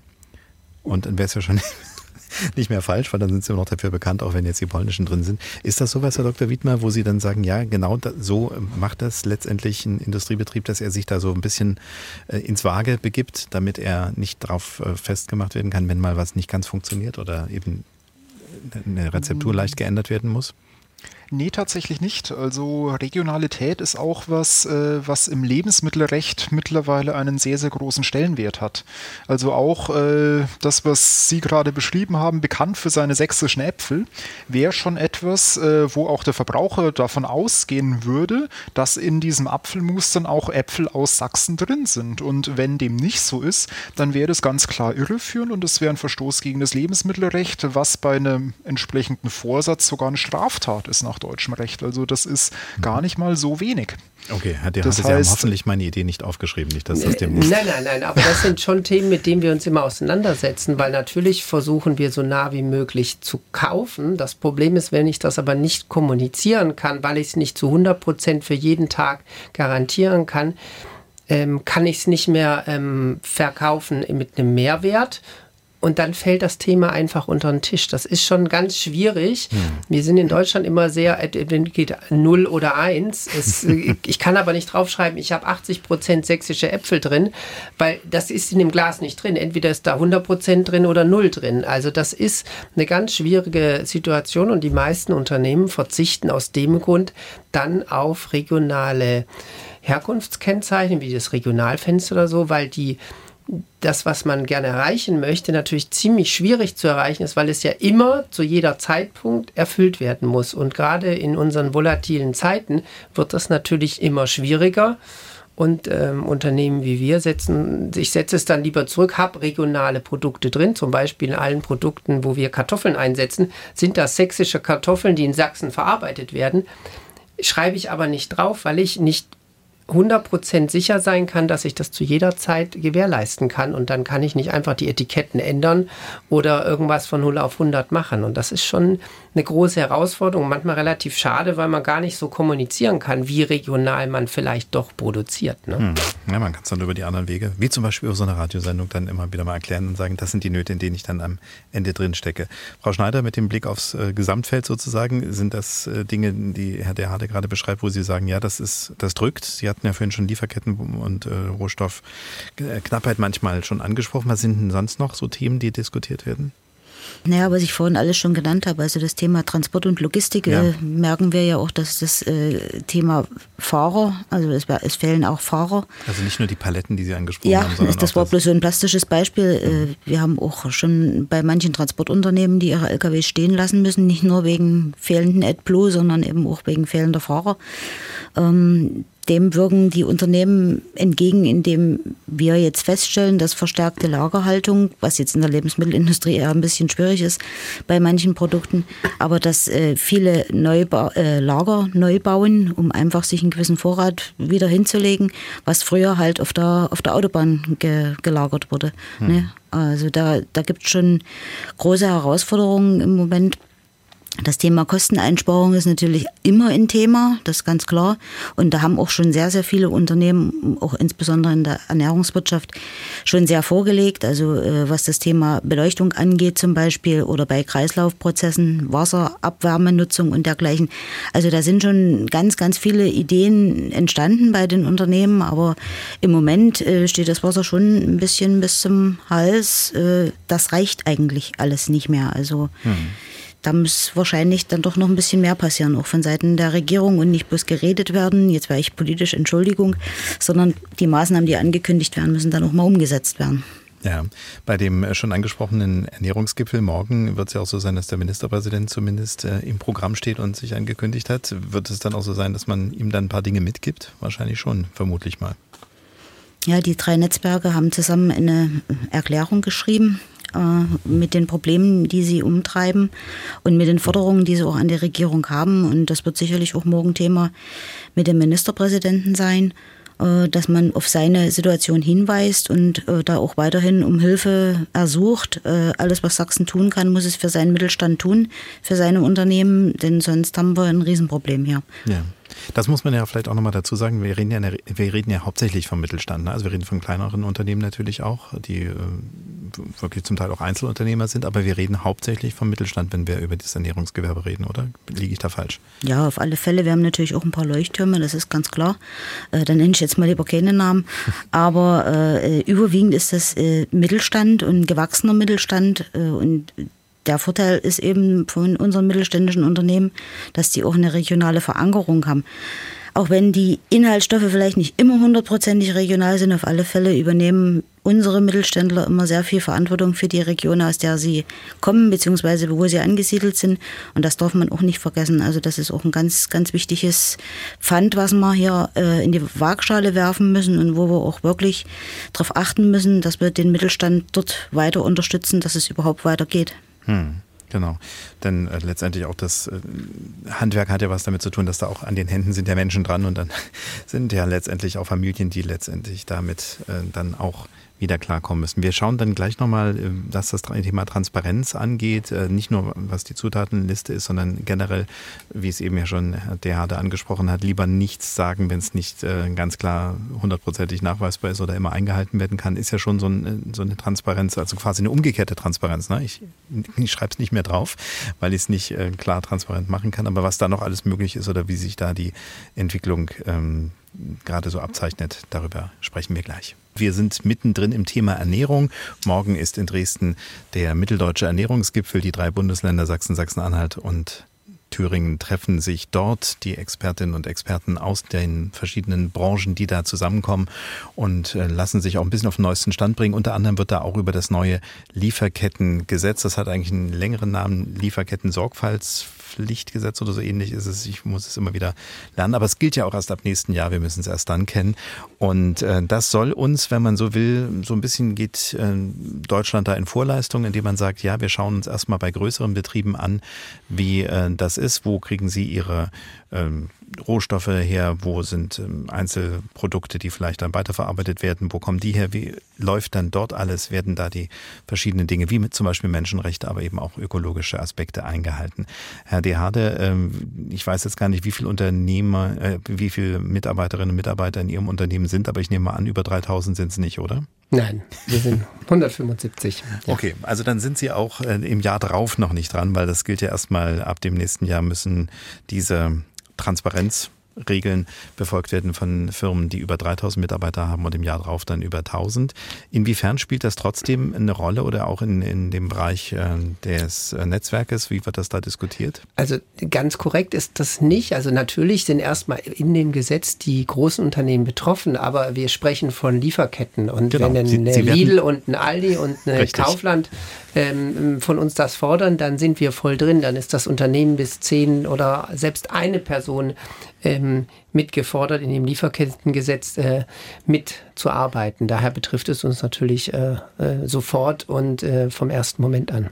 Ja, ich habe mit äh, dem Dr. Lothar Harrings, Rechtsanwalt, ein Spezialist aus Hamburg, der eben gerade für Außenhandel, Zoll und eben auch Lieferketten ähm, darauf spezialisiert ist, gesprochen längere Zeit und das Interview ist ja nachher dann auch zu hören und da kam man dann drauf, dass das ein bisschen wie so ein Dominoeffekt eigentlich ist. Ne? Also man stupst den Großen an, der fragt beim nächsten kleineren nach, der dann wieder und da wieder und in der Folge ist es so, dass am Ende ja doch fast alle Auskunft geben müssen, weil jeder jeden fragt. Ne? Natürlich, das ist klar. Mhm. Und was äh, ist für Sie jetzt aus Ihrer Sicht als Unternehmer, ist das jetzt nur eine Last oder ist das auch etwas, wo Sie sagen, in gewisser Hinsicht hat das auch einen Vorteil für uns?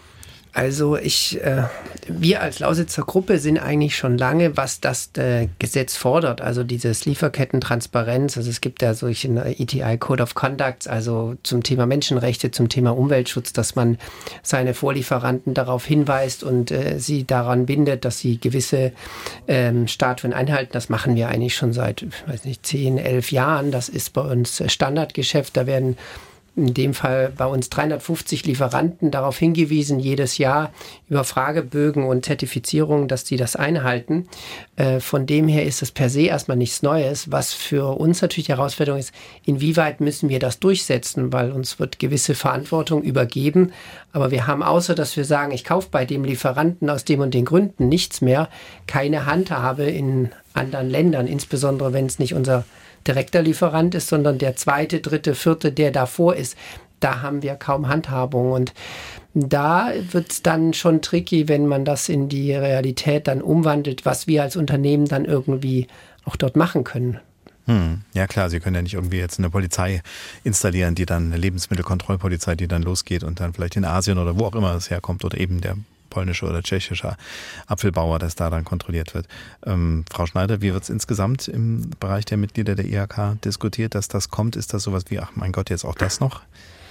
Ja, es ist natürlich insbesondere für, äh, für die äh, Produzenten interessant, die Produkte herstellen, die dann auch äh, verkauft werden. Aber letzten Endes betrifft es ja irgendwie alle. Alle produzieren ja irgendwas für irgendein Produkt. Also das ist einfach wieder ein Stückchen mehr Bürokratie, was aufgebaut wird, was unsere, unsere Unternehmen von ihrer eigentlichen Unternehmer von ihrer eigentlichen Arbeit abhält. Also man muss Gesetze schaffen, das ist richtig. Wir fordern seit Jahren Bürokratie abzubauen. Aber man darf keine Gesetze schaffen, die man per se eigentlich gar nicht äh, hundertprozentig umsetzen kann. Und es kann auch nicht sein, dass die Politik äh, die, die Kontrolle der Menschenrechte auf die Unternehmer überträgt. Also das, das müssen die Länder schon alle selber hinkriegen und darauf achten. Also da sind wir schon sehr kritisch bei dem ganzen Thema. Hm. Vielleicht ist die Hoffnung dann eher, dass man äh, auch da wiederum Transparenz dann eben sagt, ja, wir haben, wir halten das ein, Stempel aufs Produkt, aufs Apfelmusglas, auch da in, sind wir wieder ganz weit vorne, dass das äh, vom von den Verbraucherinnen und Verbrauchern vielleicht irgendwann mal gefordert wird unter dem Motto, hey, es muss jetzt aber hier bitte schön auch ganz klar sein, dass hier keine Kinderarbeit im Spiel war zum Beispiel. Ja, aber da muss ich äh, jeder selber irgendwo ein bisschen an die Nase ziehen. Ich meine, dann, dann darf sich nicht jeder Kauf über den Preis regulieren. Ja, wichtiger das Punkt. Ist, das ist ja sehr stark ausgeprägt. Äh, Geiz ist geil war mein Slogan, aber irgendwie ist der noch nicht so richtig weg aus den Köpfen. Ja, Wobei, das äh, scheint sich ja doch ein kleines bisschen zu ändern. Also äh, mit Frau Rüssler hatte ich auch darüber gesprochen, äh, die eben auch dann ganz klar sagte, ja, man muss weniger, ich glaube, Herr Dehader, das können Sie unterschreiben, dann lieber weniger ähm, bestimmte Dinge nutzen, aber dafür dann eben qualitativ oft doch etwas Besseres und das wird dann eben teurer. Klar, wir müssen alle satt werden, das ist richtig, aber bei bestimmten Dingen dann äh, vielleicht auch zu überlegen, muss es wirklich die Masse sein oder kann es dann eben auch, äh, auch anders gelöst werden? Also ich, grundsätzlich ist das schon richtig, aber was wir zum Beispiel jetzt sehen, nur in den letzten drei Monaten, dass zum Beispiel das Thema Bio-Lebensmittel in den, äh, in den sogenannten Bioketten so stark rückläufig ist. Also wir reden ja 20, 30, 40 Prozent. Das heißt, das, was über Jahre jetzt aufgebaut worden aufgrund des Kostenschocks, ganz schnell wieder über Bord geworfen wird. Und das macht mich natürlich schon ähm, oder man fragt man sich schon, wie ernst meint es dann der Konsument, wenn er dann in so einer Situation ganz schnell wieder zurückfällt und dann doch nur noch nach Preis kauft und wir dann doch relativ viel aufbauen und Strukturen schaffen und gewisse Produktlieferketten aufbauen. Aber in dem Moment, wo dann so ein Effekt reinkommt, dass plötzlich alles über den Haufen geworfen wird. Also ich, es ist schon teilweise dramatisch, was in den letzten zwei, drei, vier Wochen dort an Lieferketten zusammengebrochen ist. Mhm. Ne? Und Bio muss immer teurer sein oder ist das so eine Übergangsphase, wo man sagt, irgendwann hat sich es dann vielleicht mal so etabliert? Ist ja schon zum Teil so geworden durch die großen Supermarketten mit ihren breiteren Angeboten, dass dieser extreme Preissprung gar nicht mehr so extrem ist. Also ich denke, das kommt immer auf das gewisse Produkt an, ob Bio jetzt teurer sein muss oder ist ähm, als in anderen Bereichen. Was natürlich schon so ist, ist, dass der die Flächen, wenn man darüber industriell spricht, die Flächenproduktivität natürlich geringer ist. Und wenn wir davon ausgehen, wir sind jetzt von sechs, sieben, acht Milliarden Menschen, das heißt, auf der gleichen Fläche müssen wir immer mehr Menschen satt bekommen, ist natürlich eine Reduzierung der Flächenproduktivität zumindest für Länder außerhalb des europäischen Raumes schon erklärungsbedürftig. Ne? Also wenn Sehr man diplomatisch. Dann ne, also wenn man aus, aus Ägypten Bio-Erdbeeren dann bekommt, dann fragt man sich schon, ne, Bio-Erdbeeren in einem Land, wo es kaum Wasser gibt, äh, ja, ist schon äh, schwierig. Ne? Hm. Okay. Gut, und äh, nicht alles, was, äh, also Bio ist ja nicht immer das Beste, habe ich mal irgendwann gelernt. Es gibt ja da auch andere Sachen. Also gerade dieser Nachhaltigkeitsaspekt hat ja nicht zwingend immer was mit diesem Regularien zu tun, weil das ist ja auch wieder letztendlich ein Siegel. Ne? Hinter dem Siegel stehen bestimmte Kriterien. Inwiefern sind solche Dinge eigentlich äh, für einen Erzeuger wichtig, dass er sagt, ich, äh, ich äh, arbeite darauf hin, dass ich genau dieses Siegel bekomme, weil das in irgendeiner Art und Weise einen Effekt macht? Oder ist das eher was, wo Sie sagen, ja, nee, meine Qualität generell muss gut sein und das muss mein Verbraucher wissen? Also bei uns ist es so, wir sind äh, natürlich zertifiziert im Bereich der Lebensmittelsicherheit sowieso, aber als Unternehmensgruppe sind wir durch das Thema Babyfood, Bio, wir haben natürlich auch Halal und Koscher, also verschiedene Essensformen, die noch extra zertifiziert werden. Und da ist jetzt meine Angehensweise, es gibt bestimmte Bereiche, wo es Sinn macht, Spezialprodukte zu machen und es gibt bestimmte Bereiche, wo ein hochwertiges Produkt in, in herkömmlicher Form super produziert wahrscheinlich das bessere Produkt ist. Also da gibt es immer verschiedene Einsatzzwecke. Ich würde da nicht eine Ernährungsform oder eine Form der Herstellungsweise immer als die beste sehen, sondern es gibt verschiedene Bereiche, dort macht Sinn. Und in anderen Bereichen würde ich sagen, da sind konventionelle äh, Herstellungsformen manchmal auch die überlegenderen. Also Apfelmus wie bei Oma wäre dann auch eine Möglichkeit. In unserem Fall auf jeden Fall. Sehr gut. Herr Dr. Wiedmer ist wieder da. Er war, ist ja uns ja zugeschaltet. Zwischendurch hat er mal ein technisches Problem. Deswegen hat er nicht, vielleicht nicht alles mitbekommen, weil er an seinem Computer gefeilt und gebastelt hat, vermutlich. Ja, leider. Ähm, aber immer wenn es drauf ankommt, passiert irgendwas mit genau. der Technik. Wir sind aber gerade da sind Sie, glaube ich, äh, trotzdem relativ schnell wieder up to date. Wir sind bei der Frage, was solche Siegel in irgendeiner Form, ob es jetzt Bio als der einen Seite ist oder irgendwelche anderen Dinge, inwiefern das äh, eigentlich auch so eine etwas atmende Zone ist oder wo Sie sagen, nee, also da haben wir schon sehr, sehr klare Regeln und äh, darauf kann man sich dann verlassen. Also ich finde, die komplette Siegelthematik ist eher so ein zweischneidiges Schwert. Auf der einen Seite ist es natürlich aus Verbrauchersicht sehr positiv, weil man mit einem Siegel verbunden immer auch gewisse Standards hat, die auch nochmal zusätzlich unabhängig kontrolliert werden. Also es ist jetzt nicht sowas, wo ein Lebensmittelunternehmer dann sagt, mein Produkt ist super toll wegen diesem und jenem, sondern ähm, da hat dann auch nochmal ein unabhängiger Dritter draufgeschaut, ob das denn tatsächlich so ist, wie das der Unternehmer behauptet. Auf der anderen Seite glaube ich aber auch, dass wir uns teilweise auch von Siegeln so ein bisschen in die Irre führen lassen. Also wenn ich jetzt beispielsweise mal das Bio-Siegel in den Raum schmeiße, das ist ja doch etwas, äh, was man so allgemein mit einer gesunden Ernährung assoziiert. Aber es gibt auch ganz viele Süßigkeiten oder Fertigprodukte, die es auch in Bio-Qualität zu kaufen gibt. Und die werden deshalb nicht gesünder als ihre konventionellen äh, Pendants, äh, nur weil da ein Biosiegel draufklebt, sondern da muss man dann schon auch äh, ein bisschen weiterdenken, was man sich da tatsächlich kauft und sich nicht einfach so von einem Siegel blenden lassen. Gut, dann ähm, zu der Frage noch etwas aus der Runde oder ansonsten würde ich nämlich gerne weiter. Ah, ja? Na, ich würde einfach, äh, also vielleicht für viele Hörer ist es mal ganz wichtig. Also wir in der Lebensmittelindustrie machen ja sehr viel. Also ein Label ist ja nicht nur ein Label, um das zu bekommen. Durchleuchtet ein fremder Auditor ein bis zwei bis drei Tage ihre ganzen Prozesse. Und ich denke, wir sind da als Lebensmittelunternehmen schon extrem transparent. Ich weiß nicht, wie viele Automobilunternehmen sich von außen so durchleuchten lassen würden wie das Lebensmittelunternehmen. Und als Fazit würde ich vielleicht mal sagen, dass wir in Deutschland wirklich mit die sichersten Lebensmittel da wahrscheinlich wahrscheinlich der ganzen Welt haben und auf dem höchsten Niveau essen, ähm, dass es äh, so gibt. Und ich denke, so ähm, Zertifizierungen wie Bio oder auch Naturland oder andere Themen, die dann noch oben drauf sind, können Dinge verbessern. Aber wie, wie das schon gesagt wurde, es ist nicht immer das Gesündere, aber man hat natürlich gewisse äh, zusätzliche Werte, die mit verarbeitet wurden oder in der Lieferkette mit berücksichtigt worden. Und wenn man das möchte, dann gibt es da auch wunderbare Pro äh, Produkte. Aber wenn wir über Qualität und Sicherheit sprechen, ist das eigentlich von den günstigen Lebensmitteln bis zu den hochwertigen Lebensmitteln in allen Bereichen dort gegeben. Das ist auf jeden Fall ein Satz, den äh, Verbraucherinnen und Verbraucher, die uns gerade zuhören, wertschätzen werden. Monika Werner aus der Redaktion ist noch einmal bei uns, damit wir sozusagen auch diese Stunde nochmal im Rückspiegel uns anschauen können. Ganz kurz zusammengefasst, was gab es bis jetzt so an Mails und an Höreranrufen? Na, zum Thema Bio wurde doch noch ein bisschen diskutiert, weil es ja auch um die Folgen geht, die konventioneller Anbau mit sich bringen, beispielsweise äh, Düngemittel, das Grundwasser, was verseucht wird, was dann wieder aufbereitet werden muss und so eine Sachen. Und da kam unter anderem, dass eigentlich konventionelle Lebensmittel teurer sein müssten, wenn man das alles mit berechnet, das zum einen. Und es kam auch so ein bisschen der Tenor, warum Beispiel Massentierhaltung nicht komplett verboten wird und den Verbrauchern dann aufgebürdet wird, dass sie sich das billige Fleisch nicht kaufen sollen, weil es nicht in Ordnung ist. Mhm. Wieso wird uns Verbrauchern gesagt, wir dürfen dieses Fleisch nicht kaufen? Wieso wird es dann einfach angeboten? Das vielleicht zum Abschluss. Ja.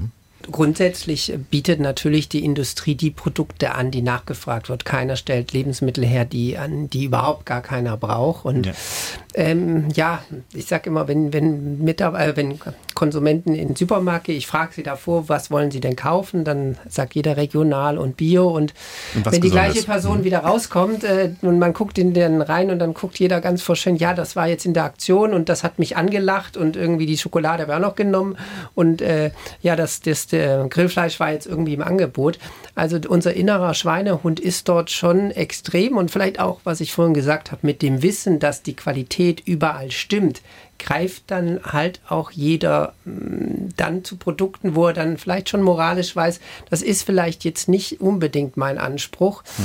Und äh, dann müssen wir wirklich, der mündige Bürger sich schon an sich weiterentwickeln ähm, dann wird es diese Produkte auch weniger geben. Und wenn man den Trend zu veganer Ernährung, Ersatzprodukte und nur sieht, man sieht, dass es dort auch Trends gibt. Und wenn die Kunden das wollen, dann wird das gegessen. Ich würde jetzt sagen, das sind hochverarbeitete Lebensmittel, die eine super Qualität haben, aber manch einer, der vielleicht Bio und Natürlichkeit will, passt nicht unbedingt in die ähm, vegane Ecke, weil dort sind die Lebensmittel eigentlich extrem hoch verarbeitet.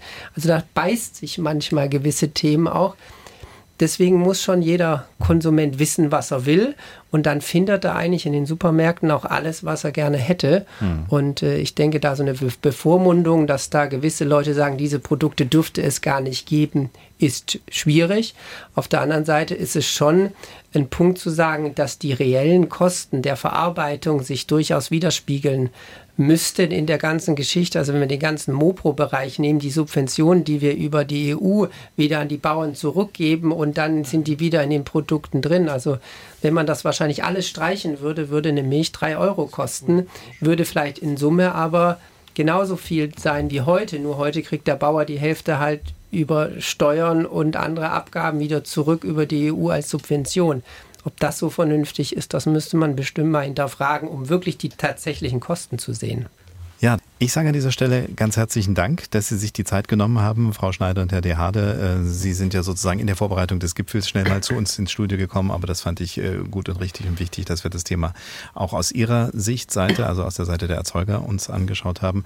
Frau ähm, Professor Markert wird uns vielleicht jetzt schon im Auto unterwegs noch hören und Dr. Wiedmer, Dankeschön, dass Sie trotz den technischen Tücken da am Ball geblieben sind und kommen Sie gut nach Hause. Vielen Dank. Vielen Dank. ja. Vielen Dank.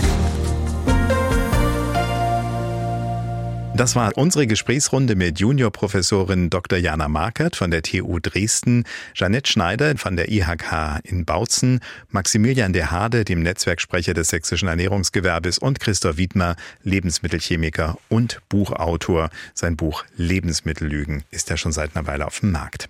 Insgesamt fünf Interviews habe ich im Zusammenhang mit unserem Thema außerdem noch geführt. Das Spektrum dabei ist sehr breit, reicht von digitalen Möglichkeiten über rechtliche Aspekte bis zu fein fein zermahlenen Hülsenfrüchten, die Kuchen gesünder machen.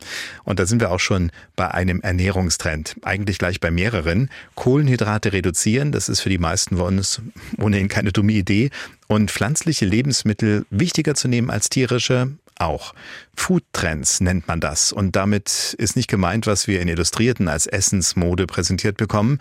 Foodtrends beruhen auf Marktanalysen und auf jahrelanger Expertise. Und die hat ohne Frage die Österreicherin Hanni Rützler. Sie leitet das Future Food Studio in Wien und an den Trends, die sie ausmacht, da orientiert sich die Nahrungsmittelbranche. Gerade hat sie für das Zukunftsinstitut den Food Report 2023 vorgelegt. Darin hinterfragt sie die gewachsenen Strukturen unseres Ernährungssystems. Und ich habe gestern mit ihr telefoniert. Leider war die Leitungsqualität nicht besonders gut.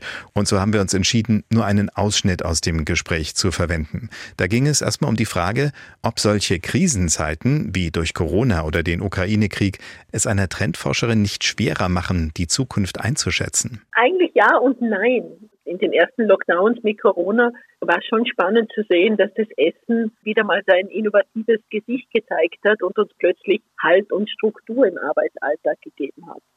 Das ist schon etwas, das ist wie ein Gegentrend zur Snackification. Inzwischen ist es wieder deutlich mobiler geworden, aber nicht mehr auf dem Niveau wie davor. Abgesehen davon hat sich natürlich die Arbeitswelt so verändert, dass immer mehr Menschen auch gerne von zu Hause aus arbeiten. Nicht alle, aber viele wollen auch nicht mehr zurück jeden Tag ins Büro und das wird gerade neu verhandelt. Ja, der Ukraine-Krieg, der Ausbruch des Krieges und die Folgen, das ist wieder noch auf einem ganz anderen Blatt. Also da sind andere Entwicklungen abzulesen. Welche sind das? Da merkt man schon auch Kulturunterschiede. In Deutschland ist ganz schnell diese Schockangst und der Sparefroh, der eh schon vorhanden ist, aber durch äh, Zukunftsängste dann nochmal viel massiver sichtbar wird. Auch Hamsterkäufe sind hier besonders stark ausgeprägt. Für mich ist dieser Fokus auf die Preissensibilität äh, schwierig, weil wir haben ja gleichzeitig auch eine Klimakrise. Noch zeichnet sich nicht ab, dass das Thema Nachhaltigkeit jetzt ganz unter die Räder geratet. Im Gegenteil, viele Unternehmen fokussieren auf die eigene Resilienz und nehmen das Thema Nachhaltigkeit mit, trotz der gestiegenen Preissensibilität ich glaube, es ist eine Zeit, wo man sozusagen nochmal klären muss, wer bin ich, welche Zukunft will ich fördern und hier sozusagen einen sehr klaren Fokus auf Nachhaltigkeit und Resilienz setzen. Vielleicht wieder ein bisschen einfacher auch essen, auf die Kosten dabei auch schauen, aber eben nicht die Qualität unter die Räder kommen lassen. Ist das so ein Trend, dass man sagt, vielleicht auch das Regionale, das Gute, das Essen von Oma wieder? Vielleicht nicht das Essen der Oma. Ich glaube, es gibt kein Zurück, aber es gibt einen neuen, liebevollen Blick auf die Regionalität. Letztes Jahr habe ich einen Trend beschrieben, der nennt sich Local Exotics. So eine Reflexion auch auf den Klimawandel. In der Zwischenzeit kann man bei uns Produkte anbauen, die man früher als sehr exotisch betrachtet hat. Und es geht um Vielfalt. Wir sehen, wie abhängig wir sind von einigen Grundnahrungsmitteln. Man kann nur hoffen, dass viele regionale Produzenten die Nähe direkt zum Konsumenten suchen, weil das Bedürfnis hier nach regionalen Produkten und auch Inspiration, was man essen kann, wenn man das Fleisch nicht ins Zentrum rückt, sondern eher an den Rand. Da ist noch viel Bedarf und viel Luft nach oben. Ist das schon ein zweiter Trend, den Sie jetzt angesprochen haben? Also, dass man sagt, vegan nicht mehr so, weil man das als ja fast schon Religion vor sich erträgt, sondern eben, weil man sagt, das ist auch vernünftig, also dieser Zusammenhang mit Nachhaltigkeit und mit ökologischem Bewusstsein? Ja, also der Druck sozusagen, Sie haben schon gesagt, Essen als Ausdruck der eigenen Werte, das ist ein Trend, der vor allem von den jüngeren Teilen der Gesellschaft ordentlich angeschoben wird. Ich glaube, es ist auch ein guter Zeitpunkt, um zu überlegen, wie wollen wir die Landwirtschaft der Zukunft gestalten. Und ich hoffe, dass wir auch hier einfach noch offen sind und ausprobieren, weil inzwischen gibt es auch sehr viele regionale Antworten zu dem Thema, aber hier geht es natürlich auch um die Ausrichtung der zukünftigen Esskultur. Und da braucht man die Köche und die Köchinnen, die Innovativen. Hier geht es auch darum, neue Rezepturen zu entwickeln, um einfach unsere Esskultur ins nächste Jahrtausend zu führen. Wir müssen was ändern, um unsere Esskultur ins nächste Jahrtausend zu führen, sagt die Food-Trendforscherin Hanni Rützler. Pflanzliche Zutaten sollten in der Küche der Zukunft eine weit größere Rolle spielen, zum Beispiel auch regionale Erzeugnisse exotisch gewürzt und Fleisch bitte nicht in Massen, dafür qualitativ hochwertig. Schade, dass die Telefonqualität nicht so gut war, aber das ist jetzt in den anderen Gesprächen anders. Dr. Lothar Harings ist Rechtsanwalt und Partner der Sozietät Graf von Westfalen. Er hat die Hamburger Zollakademie gegründet und berät Unternehmen zum Beispiel im Umgang mit Sanktionen sowie zu Sorgfaltspflichten in der Lieferkette. Ich habe mit ihm über den administrativen Aufwand gesprochen, aber auch über die langfristigen Chancen, die das Gesetz bietet. Als ich ihn am Telefon hatte, wollte ich zuerst einmal wissen, was nun eigentlich das wirklich Neue am neuen Lieferkettengesetz ab Januar ist.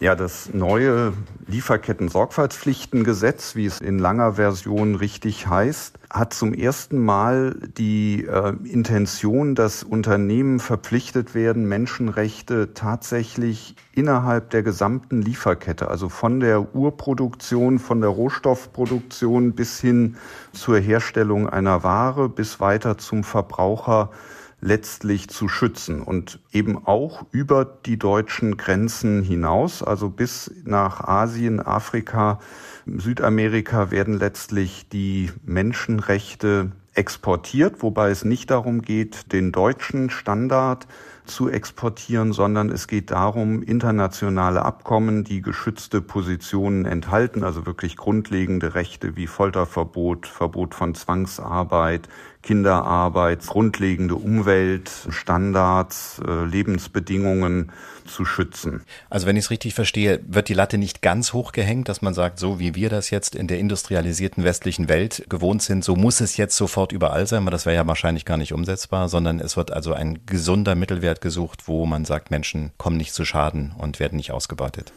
Ja, also es wird viel davon abhängen, wie es im Ergebnis gehandhabt wird. Also das Gesetz ist sehr offen und vage an vielen Stellen formuliert, spricht von Begriffen wie Angemessenheit im Rahmen des Möglichen. Man kann sich das ganz gut am, am Beispiel des Mindestlohns verdeutlichen. Es geht natürlich nicht darum, dass jetzt der deutsche Mindestlohn von 12 Euro, dass der weltweit durchgesetzt wird, sondern beim Mindestlohn oder bei einem angemessenen Lohn, so ist die Formulierung im Gesetz, muss man zunächst darauf abstellen, was ist üblich in dem jeweiligen Land. Also es geht nicht darum, den äh, Lebensstandard auf einen Schlag umzukrempeln, sondern wirklich die Grundbedürfnisse dann zu erfüllen. Also so ähnlich wie bei uns die äh, Armutsgrenze errechnet wird, ne? dass man sagt, es gibt da einen Durchschnitt dessen, was üblicherweise verdient wird und wer da unter einem bestimmten Prozentsatz kommt, gilt dann eben erstmal als arm und dann wäre das wahrscheinlich so ähnlich. Genau, so kann man sich das vorstellen in der Art und es kommt nicht darauf an, welchen Maßstab wir hier für uns zugrunde legen, sondern es kommt darauf an, was in dem jeweiligen Land eben angemessen ist. Was ist für einen Verbraucher hierzulande ein Vorteil von diesem Gesetz? Gibt es da überhaupt einen oder ist es dann eben das gute Gewissen beim Kauf?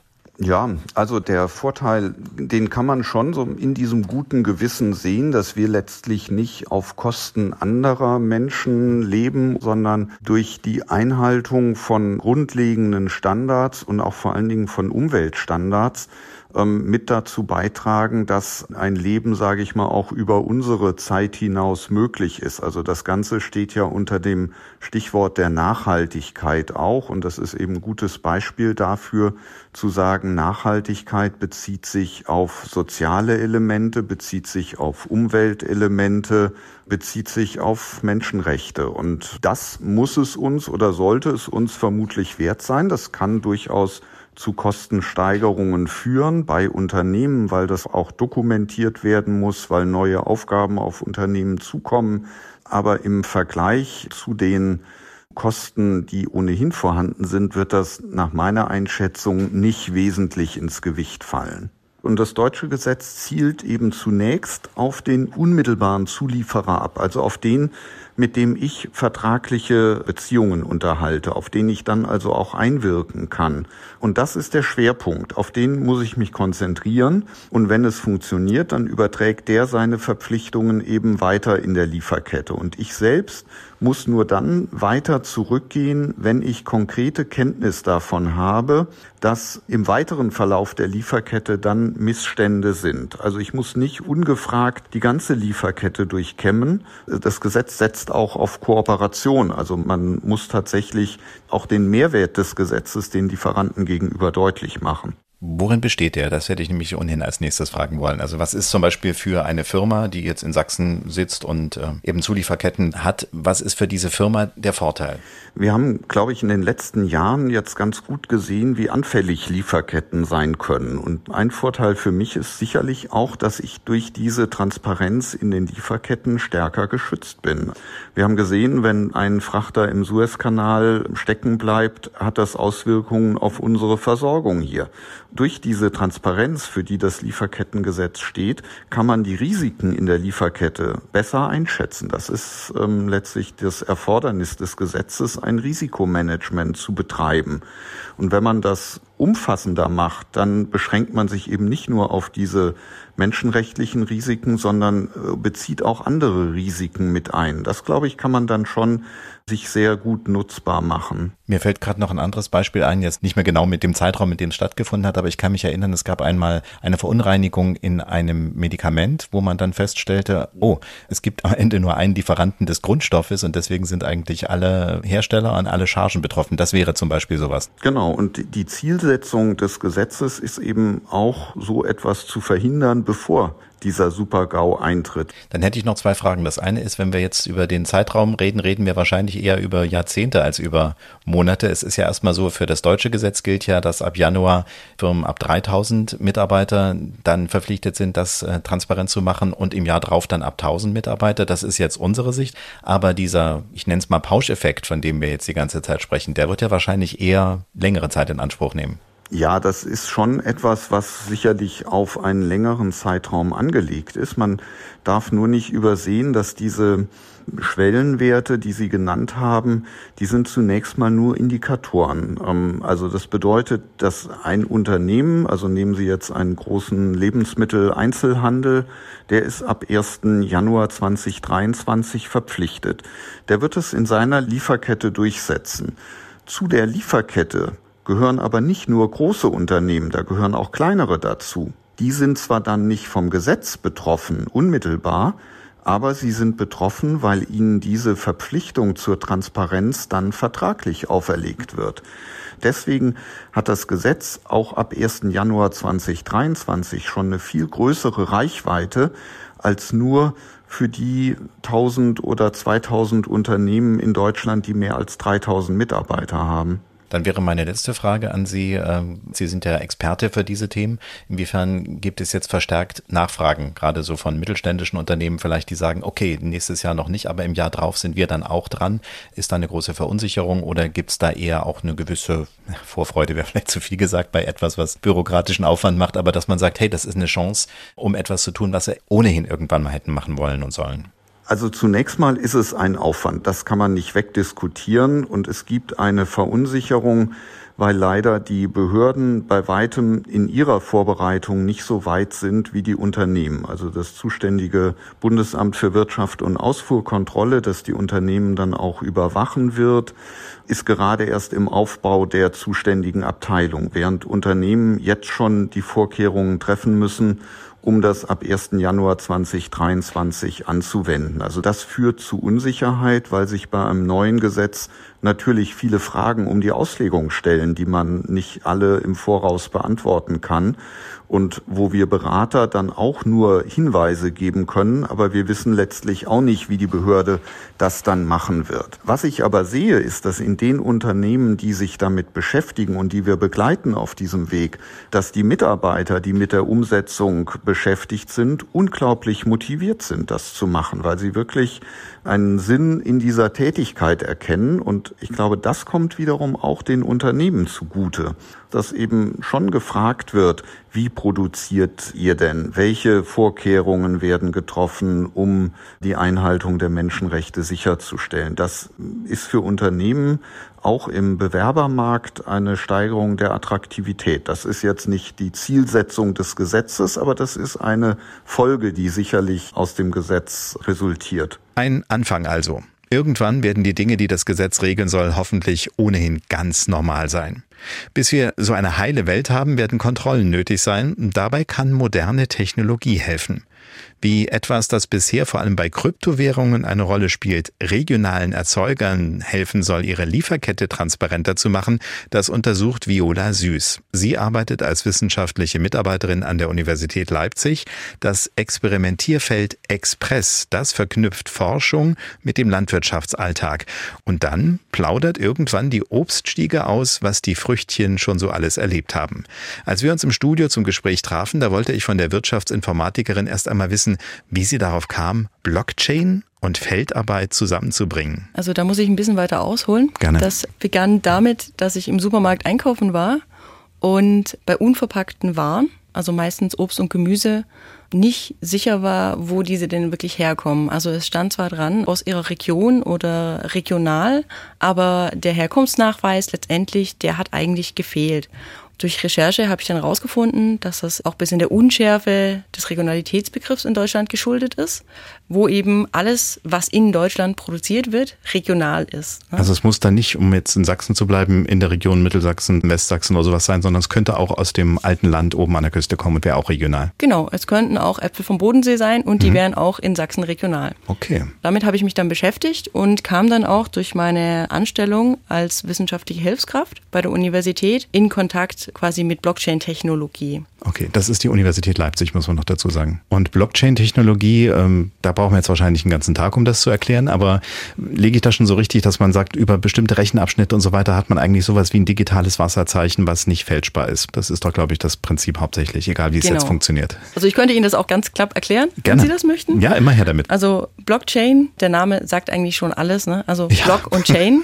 okay. Das heißt, wir sagen einfach mal ganz grob, ne? die Daten, die werden als Block geschrieben ja. Und diese Daten werden quasi in Reihe miteinander verknüpft. Und das Ganze erfolgt linear und ist somit halt eben unverfälschbar, weil es würde ja auffallen, wenn Sie zwischendrin einfach einen Block herausnehmen würden. Also nehmen wir mal an, das wären jetzt IBAN-Nummern, die auch mhm. schon schlimm genug sind. Und dann würde die jetzt aus der ganzen Familie hintereinander wegschreiben in der Reihenfolge des Geburtsdatums. Dann hätte ich im Prinzip schon so eine Art Blockchain. Und wenn ich dann, dann irgendwann den Vater dazwischen rausnehme, aber die Großeltern und die Kinder sind dabei, dann merkt das System, da fehlt was. Genau, dazu kommt eben noch, dass diese Blockchain auf mehrere Stellen verteilt ist. Ne? Das ist dieses dezentrale Netzwerk, an dem jeder Teilnehmende eine Kopie von dieser gesamten Kette hat. Meine IBAN-Nummern hätten alle in der Familie in der Reihenfolge. Genau, aber die liegt dort eben verschlüsselt, Daten in Blöcken und verkettet. Wieder was gelernt und hat gar noch nichts mit Ernährung zu tun. So, und jetzt erklären Nein. Sie uns auf, wie hängt das eine jetzt mit dem anderen zusammen? Also nehmen wir jetzt mhm. mal, ich sag's mal ganz simpel, die, die Mohrrübe, die eben nicht vom Bodensee kommen soll, sondern irgendwo aus unserer Region hier. Wie kriegt die jetzt so eine digitale Verschlüsselung? Also ich durfte mich über das Experimentierfeld Express mit unserem Praxispartner aus Sachsen, das ist ein mittelgroßes Unternehmen, das ja sowohl Tafelobst als auch Säfte herstellt. Darf man sagen, welches? Ja, das darf man sagen. Ähm, also wir haben mit Sachsenobst zusammengearbeitet. Ja, okay. Ich durfte dort quasi einen Tafelapfel vom Ursprung bis zu den Konsumentinnen nachverfolgen. Mhm. Es ging erstmal darum, was wünschen sie sich den Konsumentinnen überhaupt? Also welche Präferenzen an Informationen möchten diese denn überhaupt haben? Das habe ich gemacht, habe auch auf der gesetzlichen Seite geschaut, welche Zertifizierungen sind denn notwendig, ähm, welche zukünftigen Einschränkungen gibt es da noch, also als Ausblick? Da gibt es beispielsweise das Lieferketten-Sorgfaltspflichtengesetz, ja. das ab dem 1. Januar 2023 in Kraft tritt genau entsprechend habe ich dann eben auch im Betrieb die Prozesse, die IT-Systeme, die Anwendungen, die kompletten Weg quasi vom Feld bis in den Handel nachvollzogen eines Tafelapfels. So generell verstehe ich das Prinzip, aber mhm. können Sie ein paar Stichworte nennen? Also auf was äh, legen die Konsumenten offenbar Wert? Was muss da also rein? Ich könnte mir vorstellen, ist das äh, Ding gespritzt, ist es nicht gespritzt? Aus welcher Gegend kommt es? Äh, vielleicht noch den Sortennamen, also ob es dann süß oder eher herb ist, wenn es der Apfel ist, vielleicht ein bisschen sauer. Sowas, helfen Sie mir, was gehört noch dazu? Präferenzen waren ganz klar ähm, auch die Regionalität, mhm. auch der Umkreis, auch etwas Gutes für die eigene Region zu tun, in ja. der man lebt. Umweltfreundlichkeit, Nachhaltigkeit an Produktion, natürlich auch ein Stück weit so Eigeninteresse. Ne? Welchen Geschmack hat dieser Apfel mhm. oder wozu kann ich den gut verwenden, sodass man e-, eben auch ein bisschen eine Geschichte darum erzählt. Also den Mehrwert, der wirklich auch in diesem Apfel steckt, auch äh, dem Produkt jetzt mitgeben kann. Ich bin gerade äh, gedanklich beim Wein. Ne? Da mhm. ist es ja auch so Lagenwein, wo man genau weiß, man kann auch mal diesen Weinhang, die Reben quasi besuchen und sagen, ah, da kommt der Wein her, der bei mir in der Flasche ist. So ein bisschen das Prinzip, ne? dass man dann ja auch eine Wertigkeit hat und eine gewisse Verbindung hat. Und äh, wie geht das jetzt? Also diesem Apfel können Sie ja jetzt nicht unbedingt, machen Sie da einen QR-Code drauf, dann ist er ja matschig wahrscheinlich. Nicht direkt auf den Apfel, ähm, aber es gibt Etiketten natürlich dafür und da ist tatsächlich ein QR-Code drauf. Über diesen QR-Code wird quasi, ich sag mal, die Blockchain-App als, wir nennen das Ganze digitale Produktpass, aufgerufen und dort werden dann eben diese mehrwertbringenden Informationen angezeigt. Wir sind gerade auch noch dabei, das Ganze noch ein bisschen zu verfeinern. Und zwar werden ja auch Pflanzenschutzmittel verwendet. Ja. Diese werden ja auch im biologischen Anbau verwendet, also nicht nur im konventionellen. Das muss aber auch dokumentiert werden. Und sowas transparent auch für die Konsumentin darzustellen, ist natürlich auch sehr, sehr wichtig, um eben auch Lebensmittelsicherheit zu garantieren. Wenn ich es mir jetzt mal direkt bildlich vorstelle, das heißt also der Apfelbauer, nenne ich es jetzt mal, hat auf seiner Parzelle, auf dem Stück, auf dem er da das macht, zum Beispiel einen Pfahl, wo sein QR-Code ist. Und immer wenn genau. der da was macht, dann kommen sozusagen nach und nach die Daten zusammen. Und wenn dann der Apfel mit dem Karton auf die Reise geht, dann wird auf diesem QR-Code im Prinzip alles gezeigt, was der Bauer bis dahin da gemacht hat. Also das, was relevant ist. Genau so. Was wir noch gemacht haben, ist, wir sehen auch nochmal genau, wir haben so eine kleine Google Maps Karte reingeschnitten. Das heißt, man sieht auch ganz genau, wo kommt dieser Apfel auch wirklich her. Also hier hat mein Apfel früher gelebt. Genau, hier ist mein Apfel groß geworden. Schön. Und dann wurde er natürlich auch eingelagert und wurde transportiert. Also es ist Vertrauen durch Technologie. Jetzt wäre nur noch die Frage, ab wann ist das sozusagen überall üblich? Wie schnell gehen wir jetzt von der Idee, die ja cool klingt, in die breite Umsetzung? Dazu muss ich noch kurz etwas zu mir sagen. Ich bin inzwischen wissenschaftliche Mitarbeiterin an der Universität in Leipzig am Institut für Wirtschaftsinformatik und darf meine Masterthesis noch weiter ausarbeiten. Wir haben tatsächlich auch mit Sachsen Obst bereits Apfelsaft hergestellt, also auch quasi diese Wertschöpfungskette nochmal um weitere Akteure erweitert und auch nochmal weitere Daten eingespeist. Ich werde mich in Zukunft auch nochmal mit anderen Produktgruppen beschäftigen, die jetzt nicht nur aus einem Rohstoff bestehen, sondern auch gemischt werden müssen. Und ähm, hierzu habe ich mir bereits ein Unternehmen gesucht, Weiß ich jetzt leider nicht, ob ich das nennen darf. Okay, müssen genau. wir jetzt noch nicht genauer sagen. Wenn es soweit ist, können wir es ja auch berichten. Aber das Prinzip ist erstmal verstanden. Ja. Ist natürlich, äh, denke ich mal, für das Thema Vertrauen in Lebensmittel und dass man eben dann auch weiß, inwiefern ist dort also Technologie drin und vertraue ich der wiederum, weil die Firmen könnten ja dann entsprechend auch mit ihren Kunden auch wieder kommunizieren und könnten sagen, okay, sie kriegen über diesen QR-Code automatischen Link zu unserer Seite. Auf unserer Seite sehen sie, wie das Verfahren funktioniert. Also eigentlich eine sehr moderne äh, und transparente Lösung. Das auf jeden Fall. Die Unternehmen müssen sich natürlich auch im Klaren sein, also alles, was ja in die Blockchain geschrieben wird, ist quasi manipulationssicher und wird eigentlich auch nicht mehr gelöscht. Ich sage jetzt mal, wer flunkert, das steht dort auf Ewigkeiten drin und ist nachweisbar, dass man geflunkert hat. Ne? Und das möchte man natürlich auch nicht. Dann äh, recht schönen Dank, dass Sie uns da mitgenommen haben in ein Thema, was sehr, sehr kompliziert klingt. Also offiziell heißt es ja Evaluation und Akzeptanz regionaler Landwirtschaftserzeugnisse mittels Blockchain. Aber ich glaube, äh, so Masterarbeiten müssen noch ein bisschen kompliziert klingen, ne? damit auch den wissenschaftlichen Touch kriegt, oder? ähm, nein. ich habe einfach versucht, alles in diesen Titel zu packen was ich gemacht habe tatsächlich. Okay, und schön, dass wir es jetzt auch verstehen konnten. Dankeschön. Gerne. Den Weg, regionale Erzeugnisse mittels Blockchain zu tracken, das ist noch Zukunftsmusik. Bei der Geschwindigkeit, in der sich die Digitalisierung entwickelt, wird es sicher nicht so lange dauern, bis wir in der Obst-Gemüseabteilung das Smartphone zücken, um mehr über unser Essen zu erfahren. Vielleicht auch, dass im Rührkuchen weniger Eier stecken, weil Leguminosenmehl drin ist, zermahlene Hülsenfrüchte. Was das mit der Qualität des Kuchens macht, das hat Corinna Liebel an der Hochschule Anhalt untersucht. Im Rührkuchen der Zukunft ist mehr Eiweiß und dafür weniger Kohlenhydrate. Damit ist er auch für Anhänger der Low-Carb-Bewegung auf jeden Fall interessant. Für Veganer ist der Kuchen natürlich dennoch nicht geeignet. Das war aber auch nicht der Plan, wie mir Corinna Liebel bei unserem Telefonat erzählte. In meinem Fall war jetzt nicht das Ziel, den tierischen Anteil, der muss zu 100 Prozent ausgetauscht werden, sondern es ging einfach auch schon darum, dass man sagt, man hat eine Reduktion von dem tierischen Anteil und kann da halt trotzdem schon dem Verbraucherwunsch nachkommen, dass die Ernährung Richtung pflanzliche Lebensmittel geht. Da braucht man aber auch bestimmt eine richtige Konsistenz, nehme ich mal an, weil einfach nur so eine Sojabohne oder eine Erbse mitten in den Rührkuchen reinzuhauen, wäre ja dann wahrscheinlich nicht zielführend. Da war so ein bisschen das Ziel dahinter, dass man eben versucht, aus der Leguminose ein Mehl zu bekommen, sodass man äh, durch diese Zerkleinerung sowieso eine Oberflächenvergrößerung hat und dieses Produkt im Falle des Rührkuchens in diese Masse gut einarbeiten kann.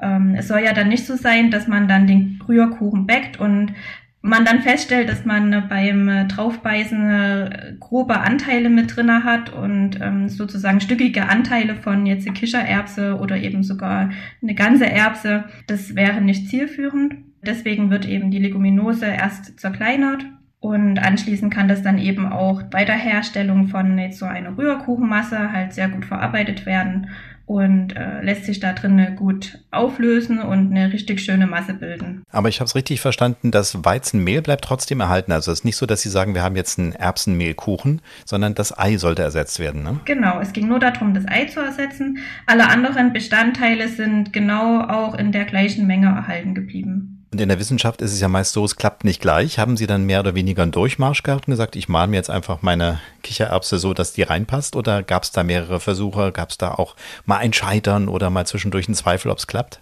Das auf jeden Fall. Am Anfang musste man halt erstmal ausprobieren, das Leguminosenmehl mit der richtigen Menge Wasser zu mischen. Äh, Hintergrund ist der, dass wenn äh, man das Ziel hat, Ei zu ersetzen, dann hat man eben einmal die Bestandteile, wie jetzt zum Beispiel die Proteine, und auf der anderen Seite hat man bei Ei aber auch nochmal einen relativ hohen Wasseranteil. Und da war es nicht möglich, dass man sagt, man nimmt das Ei einfach weg und ersetzt das eins zu eins mit dem trockenen Leguminosenmehl, sondern man muss erstmal ein Verhältnis finden, wie man Leguminosenmehl und Wasser mischt um ähnlich an die Konsistenz von Ei zu kommen. Man konnte da halt relativ einfach ähm, das Ei nehmen, wo man eben gewisse Anzahl, also Prozentsatz Trockenmasse hat, gewissen Prozentsatz Wasser.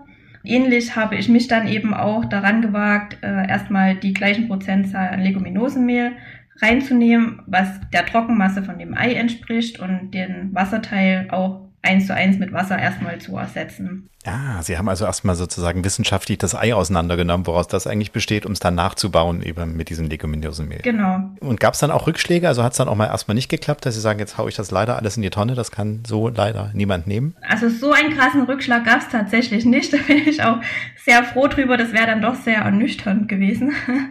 Aber an sich, auch jetzt bei meinen Ergebnissen, sieht man, dass diese Vorstellung im Sinne von, man kann da jetzt Ei möglicherweise zu einem relativ hohen Prozentsatz einfach austauschen, hat nicht so funktioniert wenn man von dem, sage ich mal, strengsten Beispiel ausgeht, dass man 100% Ei durch Leguminosenmehl ersetzt, dass da der Kuchen nicht aufgeht. Also das war dann äh, so flach, wie man die Masse in die Form gefüllt hat, so flach ist die auch nach dem Backen geblieben. Also man kann nicht alle Eier ersetzen, aber ich glaube, das Ergebnis war 40 Prozent funktioniert. Also genau. jetzt ist aber ein zweiter Effekt noch der, den vielleicht auch viele Verbraucher interessieren, wenn es denn mal so kommt, dass man Fett und Kohlenhydrate, das, was man so schön als Hüftgold dann wiederfindet, dass das ein bisschen auch reduziert werden kann. Ne? Das ergibt sich halt über die Menge, die man eben an Leguminosenmehl mit Wasser dazugeben kann. Leguminose, je nachdem, welche man verwendet, sind relativ reich an Protein und relativ arm an Fett. Wie gesagt, da kommt es ein bisschen drauf an, auch welche Hülsenfrucht man damit verwendet. Hier konnte man eben diesen Fett- und Kohlenhydrate-Anteil einfach mit senken. Ein Rührkuchen mit gutem Gewissen, könnte man sagen. Ja, das ist, wäre sehr schön. Was da vielleicht auch mit, also positiv zu sagen ist, das ist ja im Endeffekt an einem Produkt getestet worden. Also man hat ja jetzt hier wirklich den Rührkuchen gehabt, was ja an sich auch als Kuchen eher ähm, in die Richtung ungesunde Ernährung und hier eben zumindest zum kleinen Teil den Energie-, Fett- und auch Kohlenhydratanteil zu senken, ist natürlich schon sehr schön.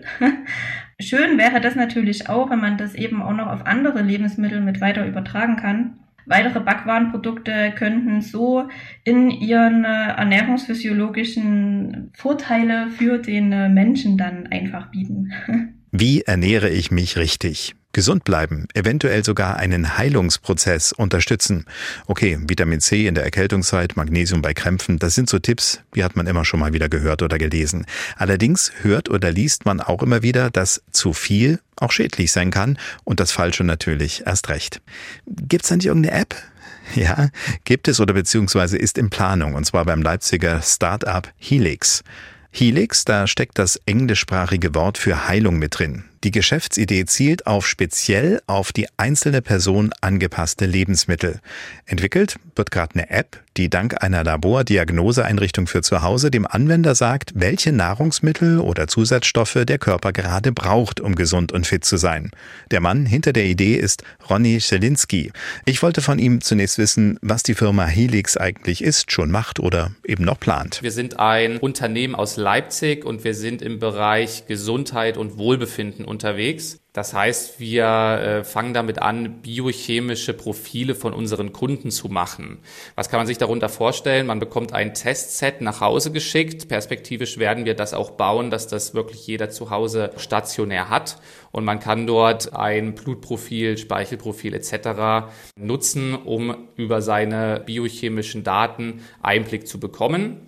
Äh, wir bekommen dann natürlich auch Einblick und sehen dann relativ früh, ob da drohende Erkrankungen bestehen, ob irgendwelche Imbalanzen da sind und wir bauen daraufhin ähm, personalisierte Ernährungslösungen. Das heißt, wir schauen uns diese biochemischen Profile an und erklären dem Nutzer dann, was die optimal geeignete Ernährungsweise auch inklusive Lebensmittel und auch Nahrungsergänzungsmittel wäre, um eben den Gesundheitszustand zu verbessern, um drohende Erkrankungen auch abzuwehren und die Ziele, die jeder Nutzer eben im Einzelnen ganz individuell hat, auch zu erreichen. Und um äh, das Profil zu erstellen, muss ich da irgendwie einen Tropfen Blut irgendwo hinmachen? Muss ich da irgendwo hineinpinkeln oder muss ich da irgendwo reinspucken? Wie, woher kriegen Sie denn diese Daten? Ja, also ist eigentlich super simpel. Das ist eine Sache von 10, 15 Minuten. Dann würde es so aussehen, dass man äh, so eine kleine Lanzette nach Hause geschickt bekommt. Man äh, sticht sich da einen Finger, so wie man das eigentlich auch kennt von äh, Blutzuckermessungen, ja, also diese Diabetes-Messsensoren.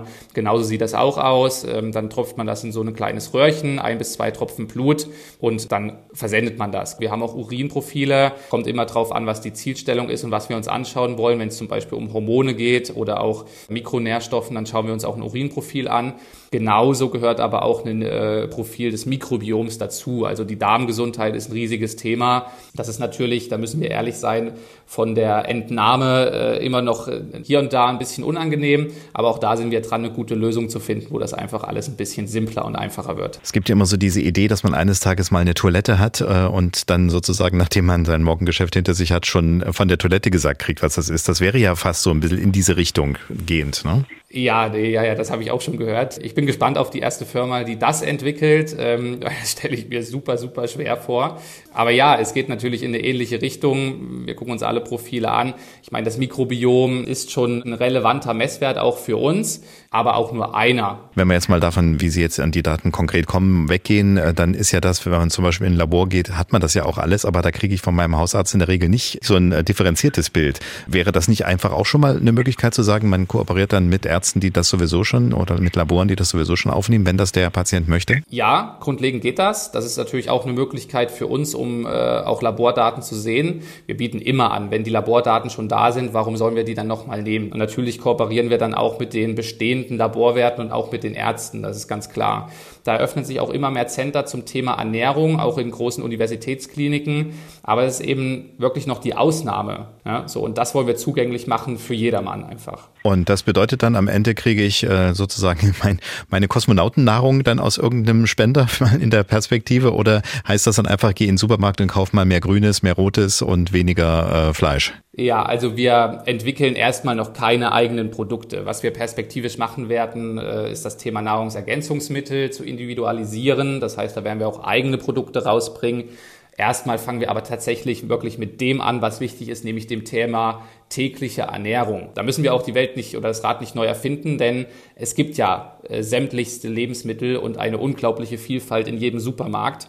Man muss nur ganz genau wissen, welche Lebensmittel soll man denn nutzen und das ist unsere Aufgabe. Also wir fangen dort an bei wirklich Rezeptempfehlungen und auch mit äh, Videos. Wir machen auch Bildung, ne? also auch Videos zum Thema Bildung, wo wir über Ernährung auch aufklären, bis hin zu wirklich Einkaufslisten, wo die einzelnen Lebensmittel draufstehen, wo wir eben drauf schauen, welche Mikronährstoffe braucht der Kunde und wo finden sich diese Mikronährstoffe wieder. Bauen dann aber erstmal nichts selbst, denn es gibt so viele gesunde Sachen zu kaufen im Supermarkt. Man muss nur wissen, was ist für einen selbst wirklich gesund. Also im Prinzip so ähnlich wie diese Boxen, die man geliefert kriegt, wo dann schon alle Zutaten drin sind, nur eben dann nicht äh, alle für einen, sondern dann direkt auf den jeweiligen Kunden zugeschnitten. Ja, genau so kann man sich das vorstellen. Ja, also es gibt ja diese Foodboxen und diese äh, Boxen mit Lebensmitteln, wo man dann eben alles kochen kann.